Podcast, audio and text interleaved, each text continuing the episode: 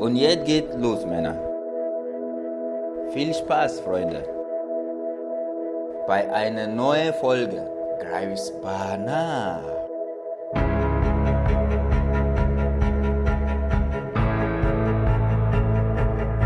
Knechtel, Knechtor, ein Tor des Willens. Und da kommt Kröger. Ein Zeichen setzen, mal dazwischenhauen. Vielleicht der Standard. Christiane Günther, gib den Hafer. Und das Rü, da ist Rü, endlich der Ausgleich. Knechtel Pfosten, Jova, drin, nicht drin, was nun? Ein Pfiff. Und Tor, Tor für unseren Greifswalder FC.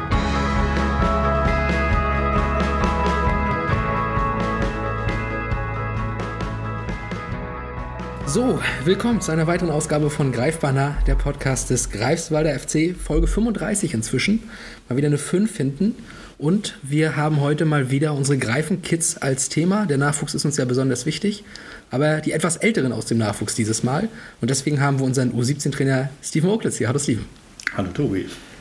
Ja, U17-Trainer. Ähm, ihr hattet jetzt gerade am Wochenende eine Spielrunde, ne? Mhm. glaube ich. Äh, wir können ja vielleicht mal über die Vorbereitung reden, weil im aktuellen Teil ist ja das auch ganz interessant. Mhm. Wir blicken auf die quasi Rückrunde. Ähm, wie seid ihr vorbereitet bisher? Überragend, würde ich das mit einem Wort einfach zusammenfassen. Äh, nein, also wir sind, glaube ich, was die Vorbereitung betrifft, echt arg gebeutelt, möchte ich meinen. Okay. Ähm, haben ja eine Woche vor den Ferien losgelegt, konnten da auch noch normal trainieren und dann schlug Corona in der Ferienzeit zu. Genau. Und ähm, hat, glaube ich, nicht nur was das Körperliche betrifft, äh, nochmal einige Jungs zurückgeworfen. Mhm. Ähm, es kam halt ja auch noch mit hinzu, dass wir, glaube ich, im November irgendwann das letzte Spiel hatten. Ja. Im Pokal müsste das gewesen sein. Also die Jungs haben jetzt ja, zwei, drei Monate nachher nicht mehr gegen beigetreten unter Spielbedingungen. Und das sieht man dann halt auch. Ne? Und dann haben wir jetzt in der zweiten Ferienwoche wieder angefangen zu trainieren. Da waren wir dann acht Leute, glaube ich. Ach, ey. Also es ist, war okay. Ne? Man kann ja auch mit kleinen Gruppen gut arbeiten. Aber dass wir jetzt sagen, wir haben uns ähm, top vorbereiten können für den Start am Wochenende, das ist, glaube ich, nicht der Fall. Aber mein Gott, das wird anderen Teams wahrscheinlich ähnlich gehen. Mhm. Können es eh nicht beeinflussen. Ähm, von daher, die Jungs haben sich dafür am Wochenende ganz gut verkauft. Okay. Das, glaube ich, ist auch schon mal so ein kleiner Ausblick. Gegen Neubrandenburg und die U16 von Hansa ging es, glaube ich, ne? Genau. Okay. So, und von daher, glaube ich, ist es halt einfach jetzt die Frage, wie gut kommen wir jetzt wieder in die Spur? Ne? Gibt es weitere Rückschläge oder gibt es weitere Fälle, die wir da beachten müssen? Aber ich gehe mal ganz stark davon aus, dass es nicht der Fall sein wird. Oder hoffe das ganz stark. Aber ich denke mal, dann wird die Rückrunde auch ein bisschen schwieriger werden. Ne? Wollen wir vielleicht mal kurz auf die Hinrunde schauen? Wie würdest du die bewerten? Ihr seid, glaube ich, gerade auf Platz 5 mit aber noch einem Spiel weniger. Ne? Ich glaube, Genau, das Ding gegen Wismar muss ja nochmal. Genau, wenn alles glatt geht, dann ist am Sonntag die Tabelle gerade gerückt oder Ja. wird sie gerade gerückt. Ähm, dann haben wir das Nachholspiel, was wir gerne noch im letzten Jahr gemacht hätten, aber dann ging das ja aufgrund des Wintereinbruchs Ja. dann nicht mehr. Dann Ich hatten wir einen. Termin, äh, was Corona betrifft, gefunden, aber dann schneit es auf einmal und nichts mehr. Also ganz verrückt. Nee, und ähm, ich musste ein bisschen schmunzeln, als ich äh, im Teaser gelesen habe, dass wir eine sehr gute Hinrunde gespielt haben. äh, sehe ich ein bisschen anders. Also klar, ich glaube, äh, für die Verhältnisse können wir unterm Strich zufrieden sein, gerade was den Start betrifft. Also ich Mhm. glaube, der Start war wirklich gut. Ähm, ich denke auch, was die, was die Ergebnisse betrifft und dann auch die Leistung.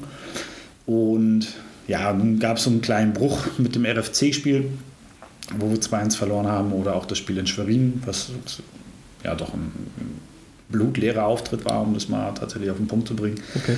was wir so eigentlich von den Jungs auch nicht kennen und was wir aber als Entwicklungsschritt halt mitnehmen müssen. Ne? Ähm, direkt danach, das Spiel gegen Hansa war ja dann schon wieder eine 180 Grad Kehrtwende. Genau. Ähm, Das haben wir auch begleitet, äh, filmisch. Ne? Da gab es da die berühmte Halbzeitansprache mit den Prognosen, die eintraten. ja, ich hätte mal noch ein bisschen mehr ausholen sollen. Vielleicht Ja, das stimmt. Hätte es dann noch irgendwie besser geklappt. Äh, ja, ich meine, was würdest du bei 3-0 machen? Ne? Also, Ja, ist richtig. das ist halt echt schwierig, ähm, den Jungs da irgendwie noch was Sinnvolles mit auf den Weg zu geben, ohne sie nicht. Also, man muss halt realistisch bleiben. Ne? Mhm. Und wir alle wissen, glaube ich, dass wir auch in der Offensive durchaus äh, das Potenzial haben, immer ein Tor zu schießen. Und wenn das erste Fall. gefallen ist, wissen wir auch, dann geht die Buchse ein bisschen, äh, ein bisschen weiter in die Kniekehlen und dann fällt vielleicht noch das zweite. Ich hätte noch sagen sollen, es fällt noch das dritte. Dann hätten wir zumindest einen Punkt mehr. Und dann gewinnen wir noch. Richtig. Ich meine, gut, unterm Strich, glaube ich, war das Ergebnis auch völlig, völlig in Ordnung. Ähm, ich glaube, die Jungs haben gesehen, dass es halt einfach totaler Quatsch ist, auch nach dem 3-0 den Kopf in den Sand zu stecken und zu sagen, das war's. Ja. Also von daher war das, ja, vielleicht lag es aber auch an euch, dass ihr dabei wart und die Jungs auf einmal noch so gepusht wurden. Vielleicht sollten wir das noch mal ein paar Mal ausprobieren. Ja, sehr gerne. wenn, wenn sich es einrichten lässt, auf jeden Fall. Also wir fanden das Spiel ja auch dadurch natürlich cool, ne? Hm. Und es kam auch nochmal richtig Stimmung auf, vor allem nach dem eben ersten Tor in der zweiten Halbzeit. Es war schon, ja, es hat schon echt Spaß gemacht. Ähm, deswegen denke ich mal, hat derjenige, der den Teaser geschrieben hat, auch gesagt, eine gute Hinrunde spielerisch sah das ja auch sehr, sehr gut aus, muss man ja auch sagen. Ähm, ja, und was nehmt ihr euch denn jetzt für die Rückrunde vor? Ich glaube, unser Fokus, nee, Fokus ist falsch. Äh, Also ich glaube, wir müssen ja halt einfach gucken, Pokal und Liga, zwei Wettbewerbe. Ich denke, dass wir im Pokalwettbewerb auf jeden Fall das große Ziel haben, ins Finale zu kommen, mit ein bisschen Losglück. Ähm, wir haben jetzt RFC, glaube ich, wieder als ersten Gegner am 12.03., wenn mich nicht alles täuscht, also ist übernächste Woche dann. Boah, da können wir drüber reden, ob man das nicht filmisch begleitet. Da haben wir ja mit den ersten Herren spielfrei, auch die Frauen haben spielfrei. Da ist was möglich, ne? Also wir spielen in Rostock. Dann müssen wir halt gucken, wie wir das organisiert kriegen. Okay, gut. Ja, wer, also für die Jungs, glaube ich, oder generell, ne, es pusht ja immer, wenn Leute da sind, die das begleiten, die das dokumentieren. Und ich glaube, gerade so ein Pokalfight, wir kennen ja den Platz vom RFC, Ja. wir waren da jetzt auch äh, letztes Jahr erst. Ähm, das ist ein enger, also verhältnismäßig enger, finde ich.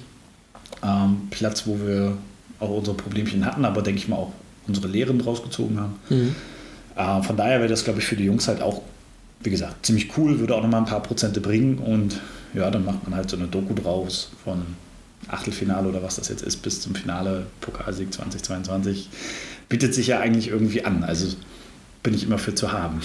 Doku Jetzt müssen wir natürlich nur ins Finale kommen und das Ja, Finale, ne? das ist richtig. Äh, Doku Doku. sprichst du gerade an. Äh, dokumentieren wollen wir eventuell auch noch eine Reise von euch. Ne? Ja.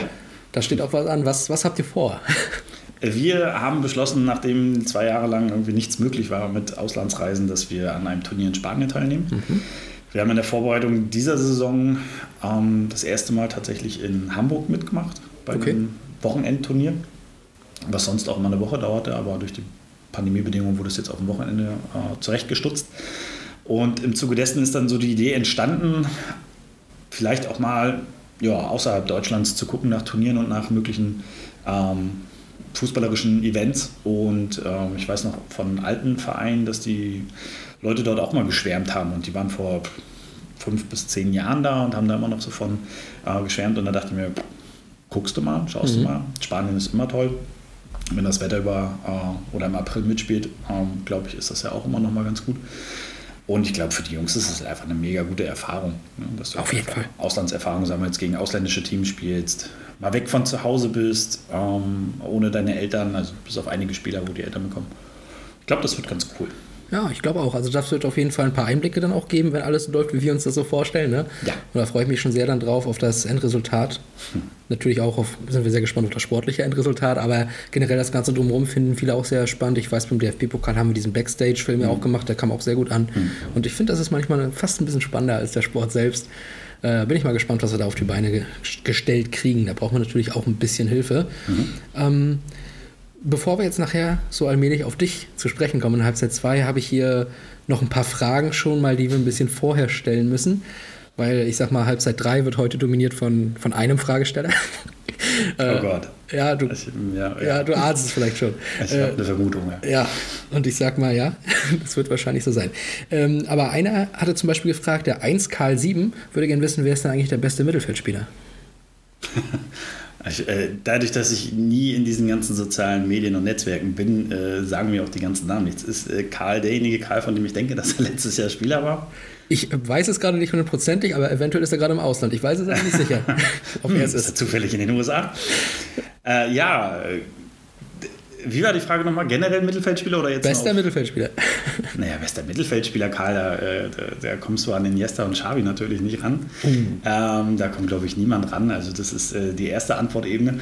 Die zweite ähm, können wir ja tatsächlich ein bisschen auf den GFC beziehen. Also ja, ich habe Karl nicht so lange trainiert, dadurch, dass Corona war. Aber Karl hatte schon, hatte schon sehr gute Fähigkeiten. Ich fand Lukas auch mit seinen speziellen Fähigkeiten, mit seinem linken Huf total cool. Ähm, Finde auch jetzt in der jetzigen U17 mit Milan haben wir einen mega guten Spieler. Ja, wir haben Max genau. Lossau, der auf jeden Fall ein totales Biest geworden ist. Also absoluten Respekt für seine körperliche Entwicklung und auch seine Leidenschaft, die er in die Zweikämpfe bringt. Ähm, jetzt muss ich alle aufzählen, ne? sonst wird sich nachher irgendwer ein bisschen benachteiligt. Ähm, nein, also wir haben, wir haben auf jeden Fall, was das Mittelfeld betrifft, äh, Leute, die dort echt Veranlagung haben, gute Ja. Veranlagung haben. Und Karl war auf jeden Fall, um das mal zum Abschluss zu bringen, ein, äh, ein sehr wichtiger Baustein im Mittelfeld. Und ähm, ja, ich fand es tatsächlich auch sehr schade, dass wir nicht so viel Zeit miteinander äh, hatten durch die Pandemie und dann durch, die durch den Abbruch der Saison. Ähm, Überlege gerade noch, muss noch irgendwen erwähnen. Die Alle- 2006er habe ich ja nächstes Jahr noch, der kann ich noch ein bisschen Bauchpinseln und von den 2005ern, ja, Max, Milan, Manuk zum Beispiel ist auch ähm, ein Spieler, der letztes Jahr ähm, eine ganz wichtige Rolle hatte, aber verletzungsbedingt halt leider Gottes Okay. ähm, ja, so ein bisschen die Pest an der Hacken hat, der auch mega gute Veranlagung hat. Und von daher, Ja. äh, Karl war schon vorne mit dabei. Karl äh, kam ja sogar schon mal quasi zu Wort in dem Podcast hier, in der Folge mit Nino Heidrich. Äh, hat er zwei Sprachnachrichten netterweise geschickt. Liebe Grüße deswegen an dieser Stelle. Aber wir haben ja auch noch andere Mittelfeldspieler. Und die spielen zwar schon ähm, ja, ein Jahrgang höher oder zwei, glaube ich sogar. Sind auf jeden Fall in der U19, aber die haben auch noch eine Frage gestellt. Und zwar N-Misi. Der hat einfach mal die Frage, wie ist es eigentlich mit dem besten Co-Trainer aus Mecklenburg-Vorpommern zusammenzuarbeiten? Mit Toni Schuster oder was? Mit Toni Schuster, genau. Liebe Grüße.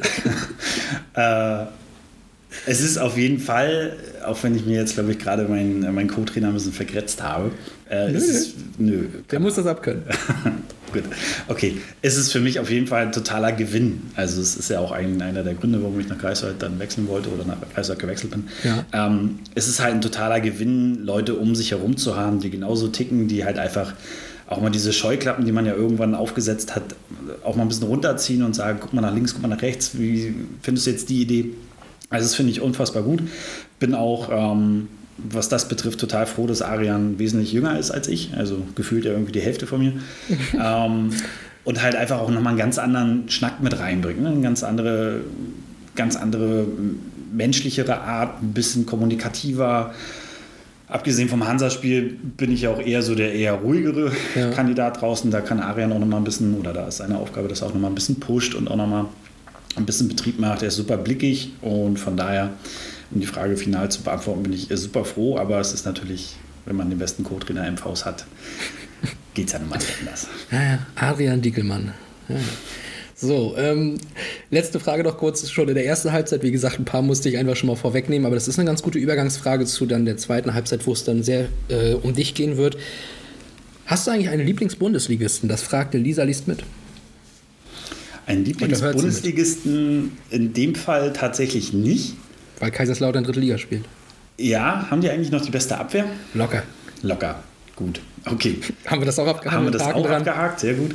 Ähm, nee, Lieblingsbundesligisten an sich nicht. Ähm, hatte ich auch. Ah, doch, ich war mal Bayern-Fan. Zu meiner Schande muss ich das gestehen.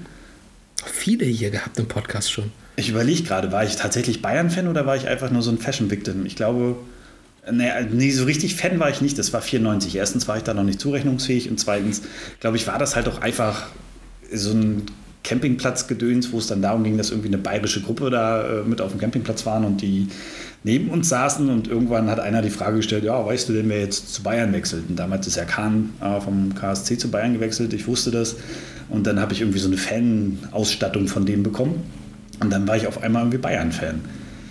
Hm. Aber das hat sich auch, glaube ich, ganz schnell gelegt. Ähm, ich sympathisiere mit Leverkusen. Tatsächlich? Wie Ja. kommt das? Wegen, des, wegen der Spielweise. Ja, also mir taten die damals total leid, als sie alles äh, vizemäßige abgeräumt haben, aber mega geilen Fußball gespielt haben. Diego 2002. Placente zum Beispiel fand ich als Linksverteidiger unfassbar cool. Ich hatte auch mal das Trikot von ihm. Auch die Frisur? Ja. Obwohl die andere Gründe hatte, aber ja, er hatte meine Sympathie wegen der langen Haare, tatsächlich. Ähm, ja, genau, Leverkusen. Ansonsten, ja, bin ich eigentlich eher Verfechter, wer halt offensiv und Spektakel äh, Fußball spielt, der hat so mal ein bisschen mein Herz. Okay. Also so RB Leipzig, Borussia Dortmund, wenn es gut läuft, auch mal Gladbach in den letzten Jahren. Genau, Gladbach wäre jetzt auch noch auf jeden Fall ähm, mir eingefallen. Ich glaube, so Leipzig und Dortmund haben ein bisschen mehr die Favoritenrolle, weswegen ich sage, ja, nee, identifiziere ich mich jetzt nicht ganz so. Von euch erwartet man das ja eigentlich, aber so auch Freiburg zum Beispiel finde ich gerade mega, mega gut, wie sie das lösen. Ähm, Union Berlin jetzt vielleicht nicht unbedingt so, obwohl die ja so ein bisschen Arbeiterbonus haben. Also wie gesagt, wenn ich mich festlegen müsste, äh, wäre es Leverkusen auf jeden Fall. Okay, dann nehmen wir das so hin und äh, machen eine ganz kurze Pause und dann geht schon in die zweite Halbzeit. Und wie gesagt, dann geht es ganz speziell um dich und ich habe da einiges recherchiert, wo ich viele, viele Fragen habe. Mhm. Bis gleich. Jetzt brauche ich erst einmal einen Pausentee. Bis gleich. So, da sind wir wieder zurück. Immer noch mit unserem U17-Coach, Steven Ocklitz. Steven, die erste Frage, die ich ganz gerne immer zu Beginn der zweiten Halbzeit stelle, ist: Wo kommst du eigentlich her und wo bist du eigentlich aufgewachsen? Du bist ja kein Greifswalder, glaube ich. Nein, nein, nein, nein. Ich bin äh, aber gar nicht so weit geboren und aufgewachsen, sondern, äh, oder vielmehr in der Bramburg. Groß geworden, geboren, oder nee, andersrum, geboren, groß geworden, so. Ähm, genau, und dort bis ich 20 war, ja, auch unterwegs gewesen. Also hast du da auch Fußball quasi gelernt? Mhm, genau, ich habe äh, nach meinem ersten Fußballtraining, als ich mir den Arm gebrochen habe, wollte ich mit Fußball gar nichts zu tun haben. Keine Ahnung, wie alt ich da war, müsste so acht oder neun gewesen sein. Oh, so früh. Ja, ja, es war irgendwie eine Halle und irgendeiner kam auf die glorreiche Idee, mich an der Linie dann irgendwie zu tackeln, was im Kinderalter halt immer mega gut ist. Und dann war da halt einfach so eine Sporthallenbank und dann äh, war es nachher irgendwie, die Elle, glaube ich, war gebrochen oder irgendwie sowas. Ei, ei, ei. Genau, und dann äh, hatte ich auch zwei, drei Jahre gar keinen Bock auf Fußball, weil ich mir dachte, okay, wenn das hier statistisch so weitergeht, ist halt schlecht. Bist du mit 18 irgendwie voll invalide. Und dann habe ich, glaube ich, mit 12, 13, 14 nochmal angefangen, weil ein Kumpel von meinem Vater Trainer bei dem Team mit dem besten Teamnamen war, nämlich SV Nordbräuner Bramburg. Also ich finde, das ja, ist einfach noch ein spektakulärer Name. Ähm, genau, und bei dem habe ich dann angefangen und ähm, dort auf Schotter noch angefangen, gegen den Ball zu treten und dann irgendwann, ähm, als ich verletzungsbedingt vom Feld in die, ins Tor gegangen bin, bin ich dann äh, irgendwann im Laufe des, der Saison von der Bamburg, vom FC damals noch, ähm, ja, angesprochen und abgeworben worden. Abgeworben worden. Naja. Aber auch schon speziell. Also du hast dir damals den Arm gebrochen und am Ende landest du im Tor. Ja, weil ich ein bänderanderes Kapselabriss im Fuß hatte und äh, deswegen nicht im Feld spielen konnte. Das war ein Hallenturnier und dann äh, wollte ich unbedingt mitmachen, aber der Trainer meinte, nee, geht nicht. Und dann haben wir uns darauf geeinigt, okay, aber dann lass mich wenigstens ins Tor. Mhm. Da ging das dann ganz gut und so hatte ich dann Bock, irgendwie mehr im Tor zu machen, was auf Schotterplatz eigentlich nicht so eine geile Idee war. Ähm, aber es hat mich dann tatsächlich total fasziniert und dann war das so meine Paradedisziplin. Und dann ist das, glaube ich, von 12, 13, 14 müsste das gewesen sein. Ja, von 14 an durchgezogen. Also wie gesagt, schon interessant und ungewöhnlich. Aber gut, klingt auch nach sehr vielen Verletzungen schon recht früh. Also wie lange hattest du denn jetzt eigentlich quasi deine Laufbahn äh, aktiv gehabt? Bis 27, glaube ich, tatsächlich. Ja. Aber ich habe freiwillig aufgehört, weil ich dann irgendwann äh, gesagt habe, wenn ich Trainer anfange, mache ich diese Doppelrolle nicht. Okay. Und entweder ganz oder gar nicht. Ich meine, mit 27 war dann auch der Traum von Champions League dann vorbei. Ähm, und von daher passte das auch eigentlich ganz gut. Und wie gesagt, so diese Doppelrolle, dann bist du nachher derjenige, der das Team einschwört und dir, du, du dir denkst ja etwas aus ne? und dann machst du aber auf dem Platz den entscheidenden Fehler und ich glaube, ja. das ist halt nicht so, nicht so sinnvoll. Ja, okay, kann ich, kann ich nachvollziehen, ja. Und in der Brandenburg, da hattest du ja auch einen Trainer namens Klaus Pottel, ne? Hat mir eine Mücke gesummt, sag ich mal. Ja, das fand ich sehr witzig, als ich äh, die Folge mit ihr gehört habe.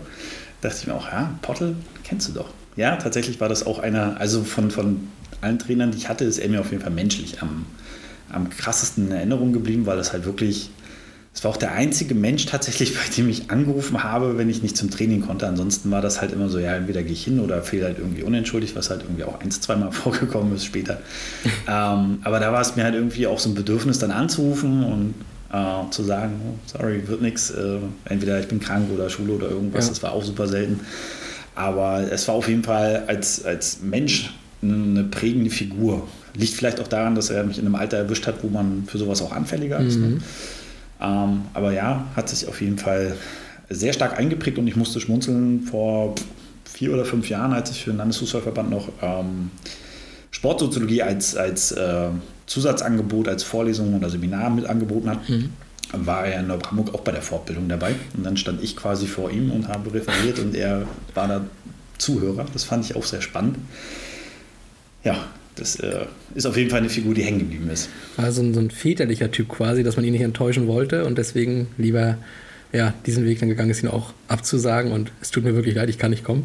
Ja, also ich, äh, wir, wir, haben das ja ne, in der heutigen Zeit auch immer so, es geht dann immer relativ zügig, entweder über, welche, über irgendwelche Apps oder dann über die äh, Signal- oder WhatsApp-Kanäle, dass man dann sagt, ich komme nicht, und das wird auch nicht begründet, ne, was mhm. für uns Trainer halt auch mal blöd ist, weil wir nicht wissen, was ist und wir können auch nicht jedem hinterherlaufen.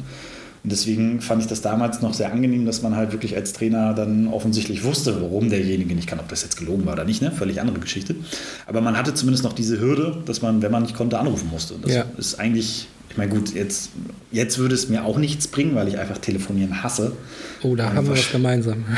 wahrscheinlich auch nicht rangehen würde, wenn irgendwer anruft. Aber ah, dafür machen wir beide sehr lange Sprachnachrichten. Ja, mein Rekord liegt äh, bei 27 Minuten, glaube ich. Ich bin also, schon bei 55 gewesen. Eieiei. Ja, da hatte ich letztens auch erst die Disco, warum telefoniert man da nicht? Aber dann. Weil sich manchmal die Zeiten einfach nicht kreuzen. Ich habe einen sehr guten, also meinen besten Freund in Berlin und wir haben nie dieselben Zeiten, wo wir telefonieren können. Ja. So, und wenn er dann, keine Ahnung, im Urlaub war, dann macht er mir eine anderthalbstündige Sprachnachricht, die ich dann auf dem Weg zum Auswärtsspiel höre und mir mhm. Notizen mache, weil er mir einfach so viel zu erzählen hat. Und wenn sich das nicht kreuzt, dann tut mir leid. Also kann man das auch abschnittsweise hören und dann, wenn man eben Zeit hat. Ich finde das ganz gut, aber ich weiß, dass viele es hassen. Ja, ich fühle diese Diskussion auch mal sehr gerne, äh, vorzugsweise ab und zu. Bei meiner Mutter habe ich das, glaube ich, mal äh, erwähnt. Ähm, also ich bin auch so ein Kandidat, ich muss mich auf ein Telefonat oder so Gespräche außerhalb der Reihe immer vorbereiten. Okay. Sowas wie, lass uns mal reden, ist bei mir immer so Puls 180 auf einmal, weil ich nicht weiß, worum es geht. Ja. So, ich brauche mal eine Ankündigung, ein Thema, am besten schon mit einem Stichpunktzettel, dass ich mich argumentativ vorbereiten kann. Genau, mit schriftlichen Antrag, drei Wochen vor. Genau, Passierschein 38 und dann gib ihn. ähm, genau, und deswegen ist das für mich immer totaler Horror. Und ähm, wenn es mit Sprachnachrichten irgendwie geht, dann versuche ich das auch mal so zu lösen, weil, also ich habe ja auch nicht immer den Nerv dafür zu telefonieren. Ne? Mhm. Und äh, wenn klar, wenn jemand zwei, dreimal anruft oder dann schreibt, ist wichtig, geh mal ran. Genau. Dann mache ich das ja auch meistens öfter mal. Aber ansonsten so einfach dieses Smalltalk-Gedöns, wie geht's dir, was machst du? Pff, total anstrengend. Dafür haben wir keine Zeit. Richtig. Aber äh, du hattest da gerade nochmal so angesprochen, dass du dann auch das ein oder andere Mal unentschuldigt gefehlt hattest als Spieler. Heute bist du Trainer. Ja. Wie, siehst, wie siehst du sowas heute, wenn Spieler das mit dir machen? Das weiß ich gar nicht. Ist noch nicht vorgekommen. Naja, ich kann ja jetzt nicht jeden Grund danach gehen. Ne? Also wenn jemand sagt, er hat mit Schule zu tun, dann. Ja gut, weil er es so einträgt. Aber ich meine, wenn er jetzt wirklich unentschuldigt ist, also. Ja, also wir haben ein, zwei Fälle jetzt auch gehabt. Das äh, war auch bei den Teams davor, dass man dann mal vergisst, sich abzumelden mhm. oder dass man tatsächlich mm, ja, einfach eine spontane Änderung des Zeitplanes hatte, vielleicht auch irgendwie einen Unfall oder sonst was. Ähm, das passiert ich glaube, dass die Jungs schon so weit sind und so schätze ich sie auch ein, dass sie jetzt nicht irgendwie mh, mm, auf einmal dann nicht kommen und sich nicht abwenden. Ich glaube, letzte Woche hatten wir das einmal, dass jemand sich eine App nicht ausgetragen hat, mhm. obwohl er angemeldet war. Ich meine, gut, das passiert. Wir haben gerade die App umgestellt. Ähm, ich glaube, letztendlich am Ende des Tages ist es einfach die Masse, die es dann nachher irgendwie schwierig macht. Wie gesagt, ein oder zweimal, das ähm, ist aushaltbar, wenn man danach auch sagt, hm, sorry, äh, hab's verdüst oder hab's nicht gemacht. Ne? Mhm wie auch immer sie sich dann äh, entschuldigen. Kann ja alles passieren, man muss ja nur dazu stehen. Ähm, ich überlege auch die ganze Zeit parallel, warum ich damals tatsächlich, ich glaube, es waren tatsächlich auch einfach mal so, oh, ich habe keinen Bock, Ausreden, äh, die dann als Grundlage waren, warum ich nicht zum Training wollte. Und das dann, also wir haben ja noch auf Schotter manchmal trainiert und dann war das äh, vom Wetter her irgendwie ätzend und so weiter. Ich meine, heute auf Kunstrasen, ne, wo sich jeder Torhüter ja auch eigentlich ein bisschen freut, da gibt es eigentlich keine Ausreden mehr. Das stimmt. Ja, ähm, wir hatten ja schon darüber gesprochen, dass mir eine Mücke was gesummt hat. Eine Mücke hat auch eine Frage gestellt, Mücke 16. Mhm. Das ist eine kleine Überleitung zum nächsten Thema. Mit welcher Trainerkollegin tauschst du dich dann am meisten aus? Hm, das klingt jetzt so, als ob es eine ganze Menge gibt. Es gibt ja tatsächlich nur äh, momentan Mücke. Ja. Ähm, genau. Also rein statistisch äh, ist es auf jeden Fall mit 100% äh, Mücke auf jeden Fall. Ist Lieb. auch eine, ein Alleinstellungsmerkmal dann in dem Moment. Herzlichen Glückwunsch, Lisa. Richtig. Ähm, genau, und ich finde, äh, so wie vorhin auch schon bei, bei Arian gesagt, ich finde das halt unheimlich spannend. Äh, wir sind ja auch so ungefähr alle in einem Altersbereich. Plus, mhm. minus 40 Jahre. Ja. Ähm, so alt ist Lisa nur auch nicht, aber ja. Nee, aber ich wollte jetzt runter zu Arian. Deswegen ja, gut, das stimmt. Ähm, Genau, und finde es halt unfassbar spannend, wie, wie andere Leute, die so ungefähr in meinem Altersbereich sind, über Fußball denken, wie sie so rangehen. ähm, mit welcher Leidenschaft sie das versuchen zu planen und mit welchem Enthusiasmus sie an die ganzen ähm, Trainingspläne auch rangehen. Und das ist schon echt äh, für mich halt auch nochmal eine gute Möglichkeit, mich selber zu reflektieren und zu gucken, was möchte ich eigentlich und wo möchte ich eigentlich hin und wie, wie gehe ich das an? Ist es vielleicht doch irgendwie ein bisschen zu enthusiast, äh, enthusiastisch oder ist es vielleicht ein bisschen zu lapidar? Und von daher finde ich das echt gut, hm. ähm, da auch mal einen komplett anderen Blickwinkel zu haben. Ja, halte ich auch für wichtig, einfach. Ne? Mhm. Horizont erweitern, das ist notwendig. Ähm, und das ist natürlich auch ein bisschen trotzdem der Übergang zum Frauenfußball. Mhm. Wenn ich jetzt über Fußball und Männlichkeit nachdenke, meinst du, die Frauen stürmen die Bastion der Männlichkeit? Ach, das ist äh, tatsächlich ist es echt traurig, dass äh, die Frage, ich weiß gar nicht mehr wann, das muss ja 2006, 2007, ja, ja, glaube ich. Bachelorzeit war das auf jeden Fall. Äh, wir haben 2022, das ist 15 Jahre her. Ja. Pi mal Daumen, ja, 15, doch, haut hin. Ähm, es ist echt unfassbar traurig, dass sich eigentlich, klar hat sich was verändert im Frauenfußball. Mhm. Ich glaube, dass äh, auch Fortschritte zu erkennen sind. Auch gerade die letzten Jahre dann nochmal einen kleinen Push bekommen. Mhm.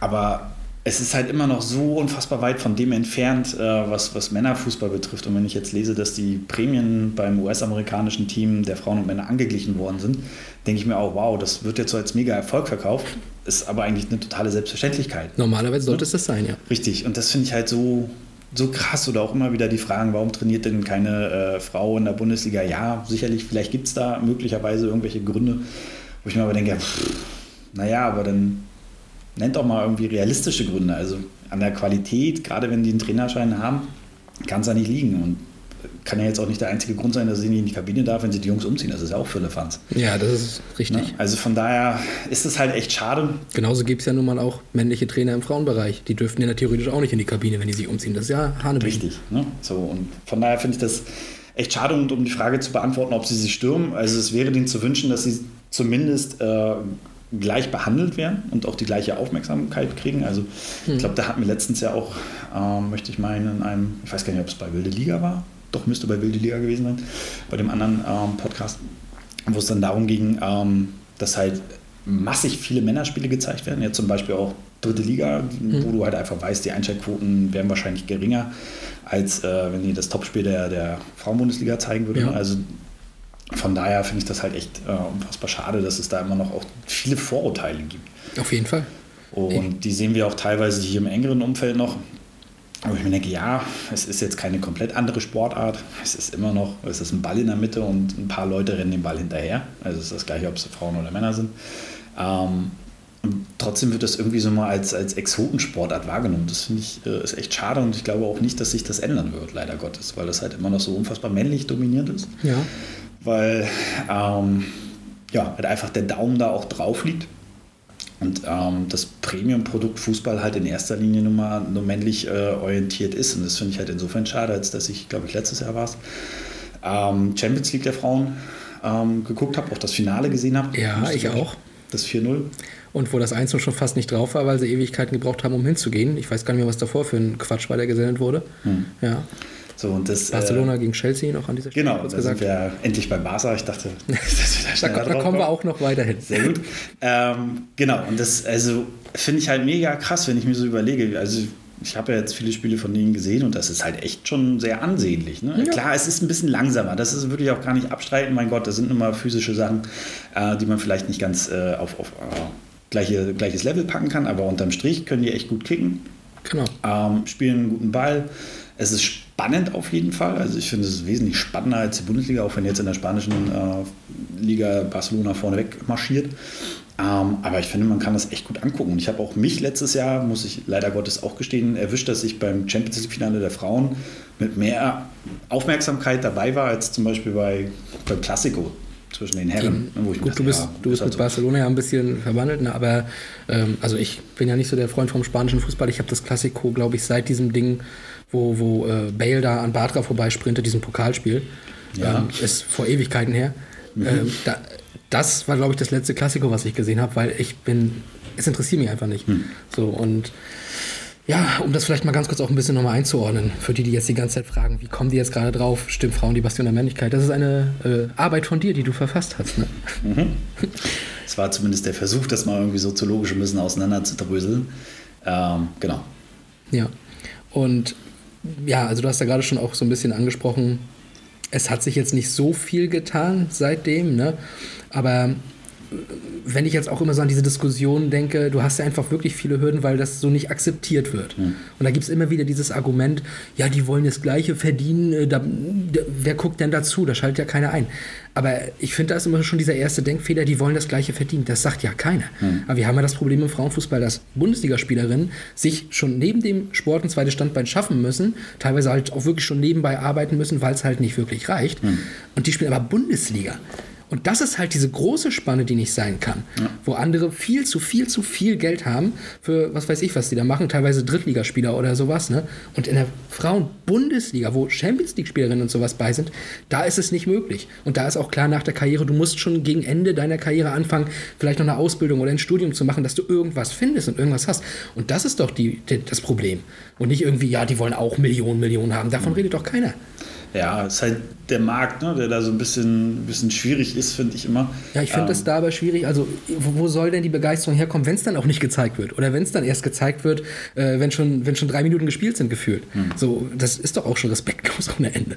Ja, genau. So, ich denke auch, dass es halt äh, ein bisschen schwierig ist, halt permanent alles zu überfrachten mit, mit Männerfußball von Liga 1 bis jetzt diese keine Ahnung, Conference League. Ach, ich. ne? Wo man auch nicht mehr weiß, hä, was ist das jetzt? Und dann nachher spielt der 14. nochmal gegen den 18. aus, äh, aus Litauen. Also irgendwie, ja. Hm. naja, gut. Äh, jedenfalls, tatsächlich finde ich das auch schade, dass der Mut fehlt, äh, halt einfach sowas äh, noch mehr zu, zu präsentieren. Ja. Um halt einfach zu schauen, okay, lass uns ein, zwei Jahre das Ding machen. Und dann können wir immer noch gucken, wie die Zahlen sind. Und wenn der Bedarf halt einfach nicht da ist oder die Nachfrage nicht da ist nach, nach Frauenfußball, dann wäre das ja schon mal eine ganz andere Erkenntnis. Aber so wird es ja quasi künstlich klein gehalten. Genau.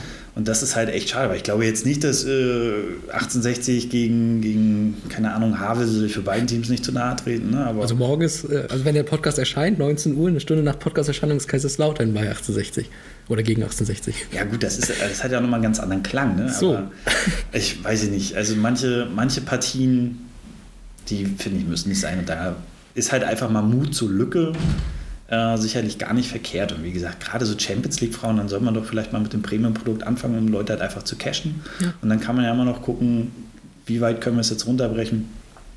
Und das ist halt echt äh, super, super schade, finde ich, dass das halt einfach so, so niedrig gehalten wird oder so klein gehalten wird, was ja auch in anderen Sportarten der Fall ist. Ne? Also wenn ich so an Handball denke zum Beispiel. Genau, Handball ist so ein, äh, so, so ein Beispiel. Ich weiß jetzt auch nicht, ich glaube, inzwischen haben sie Eishockey auch bei ähm, NHL zumindest haben sie, glaube ich, inzwischen bei Sky auch irgendwie mhm. geholt. Ähm, da haben sie auch Handball inzwischen wieder hingeholt. Da ist es auch ganz gut präsentiert. Aber wir hatten ja jahrelang wirklich, wo dann, okay, äh, Sport 1 macht das ein bisschen lieblos nebenbei. Keine Ahnung, ob sie einfach auch keine Lust mehr hatten, aber das war mhm. auch schon ähnlich lieblos, fand ich. Ja. Weiß nicht. Da finde ich ja auch zum Beispiel sehr spannend, ne? wenn, wenn man da mal guckt, so mit Darts, was ja auch so ein bisschen dein Thema ist, ne? oder auch das American stimmt. Football, haben die halt einfach aus, den, aus der Versenkung zwei Sportarten hergeholt, die halt in Deutschland nicht so mega populär waren. Und jetzt ja. geht das total durch die Decke seit Jahren. Ähm, und da frage ich mich, das sollte mit sowas wie Frauenfußball oder generell anderen Sportarten nicht möglich sein? Das kann ja auch nicht sein. Es ist halt einfach eine Frage, wie verkauft man das Produkt und genau. was macht man drumherum? Ähm, wie interaktiv ist man? Und ich glaube, dass man da halt auch eine Menge rausholen kann. Aber dazu brauchst du halt A, Mut und B, auch die Leute, die da mit Enthusiasmus rangehen, um das Produkt zu verkaufen. Und das ist halt echt super schade, dass das halt alles da so, ja, alles, alles in den Männerfußball geht. Ja. So. Ich hatte was im Hinterkopf, ich weiß nicht mehr genau, wie das war, aber ich meine, dass die ARD und dann entsprechend die Dritten, glaube ich, die dazugehören irgendwie, die hätten ja theoretisch die Rechte gehabt, von der Frauenbundesliga eine ganze Menge Spiele zu zeigen und mhm. haben es halt einfach nicht wahrgenommen, ja. sozusagen. Also klar, Bayern gegen Wolfsburg hast du mal gezeigt, letzte Saison, aber du hättest ja so viel mehr zeigen können und hast es einfach nicht gemacht. Ich weiß nicht, was sie da in der ARD dann zu der Zeit lieber gesendet haben, Schwarzwaldklinik oder so, was weiß ich, wie das läuft. Aber das ist, weiß ich nicht, das, das kann ich da nicht nachvollziehen. Mhm. Du hast die Möglichkeit und machst es einfach nicht. Ja. Und dann am Ende heißt es wieder, ja, nee, aber der DFB hätte da mehr machen müssen, der DFB sagt ja, die Vereine und die Sender hätten mehr machen müssen. Jeder zeigt dann auf dem anderen und nichts passiert. Mhm. Wir haben ja jetzt gerade mit diesen ganzen Streaming-Anbietern auch massig Möglichkeiten, ja. alles aus der Versenkung zu holen. Und das finde ich. Also die Champions League wird ja jetzt auch auf YouTube die nächsten beiden Jahre, glaube ich, noch kostenfrei gezeigt. Danach musste, glaube ich, ein Premium reinbuttern. Läuft Champions League nicht sogar bei The Zone? Ja, und darüber dann auf YouTube auch. Achso. Die haben ja irgendwie da auch ihre Channels und hm. du kannst, ich glaube, diese nächsten zwei Jahre gratis gucken und danach geht es dann los, wo du dann immer bezahlen musst. Hm. Irgendwas war da. Korrigiert mich, wenn ich falsch liege, aber ich glaube, ich liege richtig. Mücke schaut ja über YouTube, daher. Ich gucke sonst immer gerne über The Zone, aber Da bin ich tatsächlich auch nicht so hundertprozentig dingfest, aber so, naja, wie gesagt, Barca bin ich ja mal ein bisschen geprägt. Hm. Da bin ich auf jeden Fall immer vorne mit dabei, was das betrifft. Ja, und ähm, es ist ja, wie gesagt, du bist ja in, in, Austausch mit Lisa dann und entsprechend auch mit unserer Frauenabteilung sozusagen. Ich hm. äh, weiß das ja eben und äh, jetzt vor kurzem hast du auch beim Training von ihr schon hospitiert ne? und hast es ja auch denen angeboten. Wie wichtig ist dir da auch so der Austausch, gerade eben mit der Frauenabteilung? Und wie wichtig ist so eine Frauenabteilung auch in so einem Verein? Weil die sagen ja auch immer, das Problem ist, dass so eine Frauenabteilung gerne mal hinten runterfällt. Jetzt habe ich mhm. dreimal Frauenabteilung gesagt. Okay, die, jetzt, hm, bevor ich mich total verzettel, äh, erstmal für mich die Frage nach der Hospitation, wie wichtig das für mich ist. Ähm, ich finde es super wichtig. Also, ob das jetzt mit den ähm, Frauentrainerin ist oder ob das dann auch mit ähm, den Kollegen von der ersten oder zweiten oder mit den anderen äh, Jugendtrainern ist. Ähm, ich finde es total wichtig, dass man in diesen Austausch geht, dass man mhm. sich auch mal gegenseitig dort ja, hospitiert und einfach guckt, okay, wie ist die Ansprache äh, bei dem und dem und was für Inhalte werden dort und dort vermittelt, wie geht man jetzt auf, auf Probleme um. Das finde ich ist ja immer so dieses hohe C vom Trainer. Wenn also eine Einheit auf dem Papier ist immer was ganz anderes als auf dem Platz. Oftmals. Und äh, wir gehen da ja mit ganz, mit ganz, anderen Vorstellungen ran und denken, okay, wenn wir das so erklären, dann wird das schon laufen. Mhm. Dann äh, erklärt man das und dann sagt man so, go und nichts läuft. Ja. Und dann ist halt die Frage, wie gehst du jetzt damit um? Scheißt du jetzt die Spieler zusammen, weil die das offensichtlich nicht verstehen? Kannst du auch nicht machen. Äh, ist ja auch nicht möchtest das Möchtest du das manchmal? Ha? Möchtest du das manchmal? Das klang gerade so raus. Ich glaube, ich würde lügen, wenn ich nicht manchmal den Drang verspüre, ähm, den Fehler erstmal nicht bei mir zu suchen. Aber das ja. ist ja das Falsche. Ne? Ich muss ja erstmal bei mir anfangen, okay, habe ich jetzt alles richtig gemacht? Hm. Und da geht es ja meistens los, nee, irgendwie entweder hast du es noch nicht richtig erklärt oder nimm doch mal halt einfach eine Tafel zur Hilfe, damit mhm. du es einfach visualisieren kannst, damit die Leute es auch so verstehen. Und erst wenn ich hundertprozentig sicher bin, jawohl, ich habe alles richtig gemacht und auch mein weltbester Co-Trainer hat alles richtig gemacht, dann kann man vielleicht mal drüber nachdenken, zu sagen, okay, Jungs, was ist denn heute los mit euch? Ne? Ja. Aber das passiert ja wirklich echt selten, weil meistens liegt es halt auch so ein bisschen am, am Trainer oder an der Erklärung oder man hat halt einfach nicht die Worte gefunden, die man da finden sollte, hat es nicht gut erklärt, nicht gut vorgemacht. Ähm, und letztendlich sind die Spieler ja, also ich entdecke mich ja auch ganz häufig dabei, dass ich äh, bei Trainer Foppeln oder wenn ich mal woanders gucke, dass ich dann auch nicht verstehe, hä, was machen wir jetzt eigentlich? Mhm. So, und ich meine schon, dass ich zuhöre, aber dann, äh, glaube ich, muss man da einfach Kanäle oder andere Kanäle der, der Kommunikation wählen. Dann muss ich das halt anzeichnen. Äh, aber ja, natürlich, manchmal ist man dann auch irgendwie so gefrustet, weil man so Bock drauf hat, genau diese Übung zu machen, die sich einfach mega gut auf dem Papier anfühlt und dann denkt man sich, oh Jungs, warum versteht ihr das nicht? Aber es liegt ja nicht an den Jungs. So, und da ist halt immer so ein kleiner Baustein, wo ich mir denke, genau da würde ich gerne wissen, wie reagieren andere, wie nehmen die jetzt tatsächlich die Situation auf und wahr und versuchen das zu lösen. Ähm, wie vermitteln Sie das auch? Was ich auch immer ganz cool finde, ist so der Umgang zwischen ähm, Spielern und Trainern in den ja. anderen Teams. Das war zum Beispiel bei den Frauen auch ganz spannend, ähm, da mal zu sehen, wie da so der Umgang ist. Und ja, also Hospitation oder generell halt einfach die, die kollegiale Hospitation sollte eigentlich viel häufiger auch provoziert werden. Kann einen ja nur nach vorne bringen. Mhm, so, also mir hat es auf jeden Fall äh, sehr gut gefallen und auch sehr viel, sehr viel Spaß gemacht. Dann sind wir bei der zweiten Frage, glaube ich. Äh, wie wichtig das ist. Äh, ich glaube, es war doch die zweite, ne? Also ja, wie, so eine Frauenabteilung generell, weil ja. sie einmal mal gerne hinten runterfällt, aber eigentlich. Ja, das äh, haben wir auch ein bisschen besprochen. Also, ähm, wir haben ja als, als GFC große Ziele. Die sind ja auch alle gut und auch alle richtig und sind auch alle schön. Ähm, und wenn wir mal alle Teams durchgehen, und ich glaube ja im Prinzip bei zwei Teams die Möglichkeit besteht, Regionalliga realistisch zu spielen. Oder drei sind es ja momentan die erste Männer. Mhm. Die U19, die momentan jetzt zumindest in den Playoffs dann wäre oder in der Aufstiegsrunde wäre. Äh, und bei den Frauen sind die drei Teams, wo es momentan noch am realistischsten ist. Ähm, und wenn man sich dann mal anguckt, äh, ja, wie die Frauen dann quasi, naja, nicht behandelt werden, ist falsch formuliert, ist ein bisschen überdramatisiert, ne? aber wie wie die Unterstützung dann da ist, ist vielleicht noch ein bisschen, bisschen Luft nach oben. Äh, damit meine ich aber gar nicht unbedingt nur Vereinsstrukturen, sondern halt auch einfach die Art und Weise, wie man die Mädels auch beim, beim Training mit unterstützen kann. Mhm. Also wenn ich, wenn ich dann so sehe oder höre, dass die beiden sich ja auch immer relativ häufig abwechseln ja. und nicht mit zwei Leuten dort äh, oder zwei gleichwertigen Trainern dastehen, sondern quasi immer einen übernimmt, ist das halt auch so eine Geschichte, wo ich mir denke, ey, die, mit ein bisschen Glück könnten die oben anklopfen ja. und ähm, könnten dann oben auch eine Rolle spielen oder spielen ja gerade eine Rolle und ja, könnten dann auch. Äh, also aktuell muss man sagen, trotzdem spielen sie gerade ja, oben eine gute Rolle. Genau, ne? Und wenn man da sieht, wie die da performen und was sie da rausholen aus den Möglichkeiten, ah, finde ich, ist das echt schon sehr bemerkenswert. Ja. Ähm, ja, und das geht das oder geht in die gleiche Richtung wie die Geschichte mit dem mit der Vermarktung, dem äh, TV-Rechten. Es gibt halt ein Aushängeschild in jedem Verein. Das sind in den seltensten Fällen die Frauen. Ja. Ähm, sind auch in den seltensten Fällen die U19 oder U17-Mannschaften. Ne? Äh, das ist meistens nun mal im, im Herrenbereich äh, ja, die Truppe, die halt auch nach außen verkauft werden kann.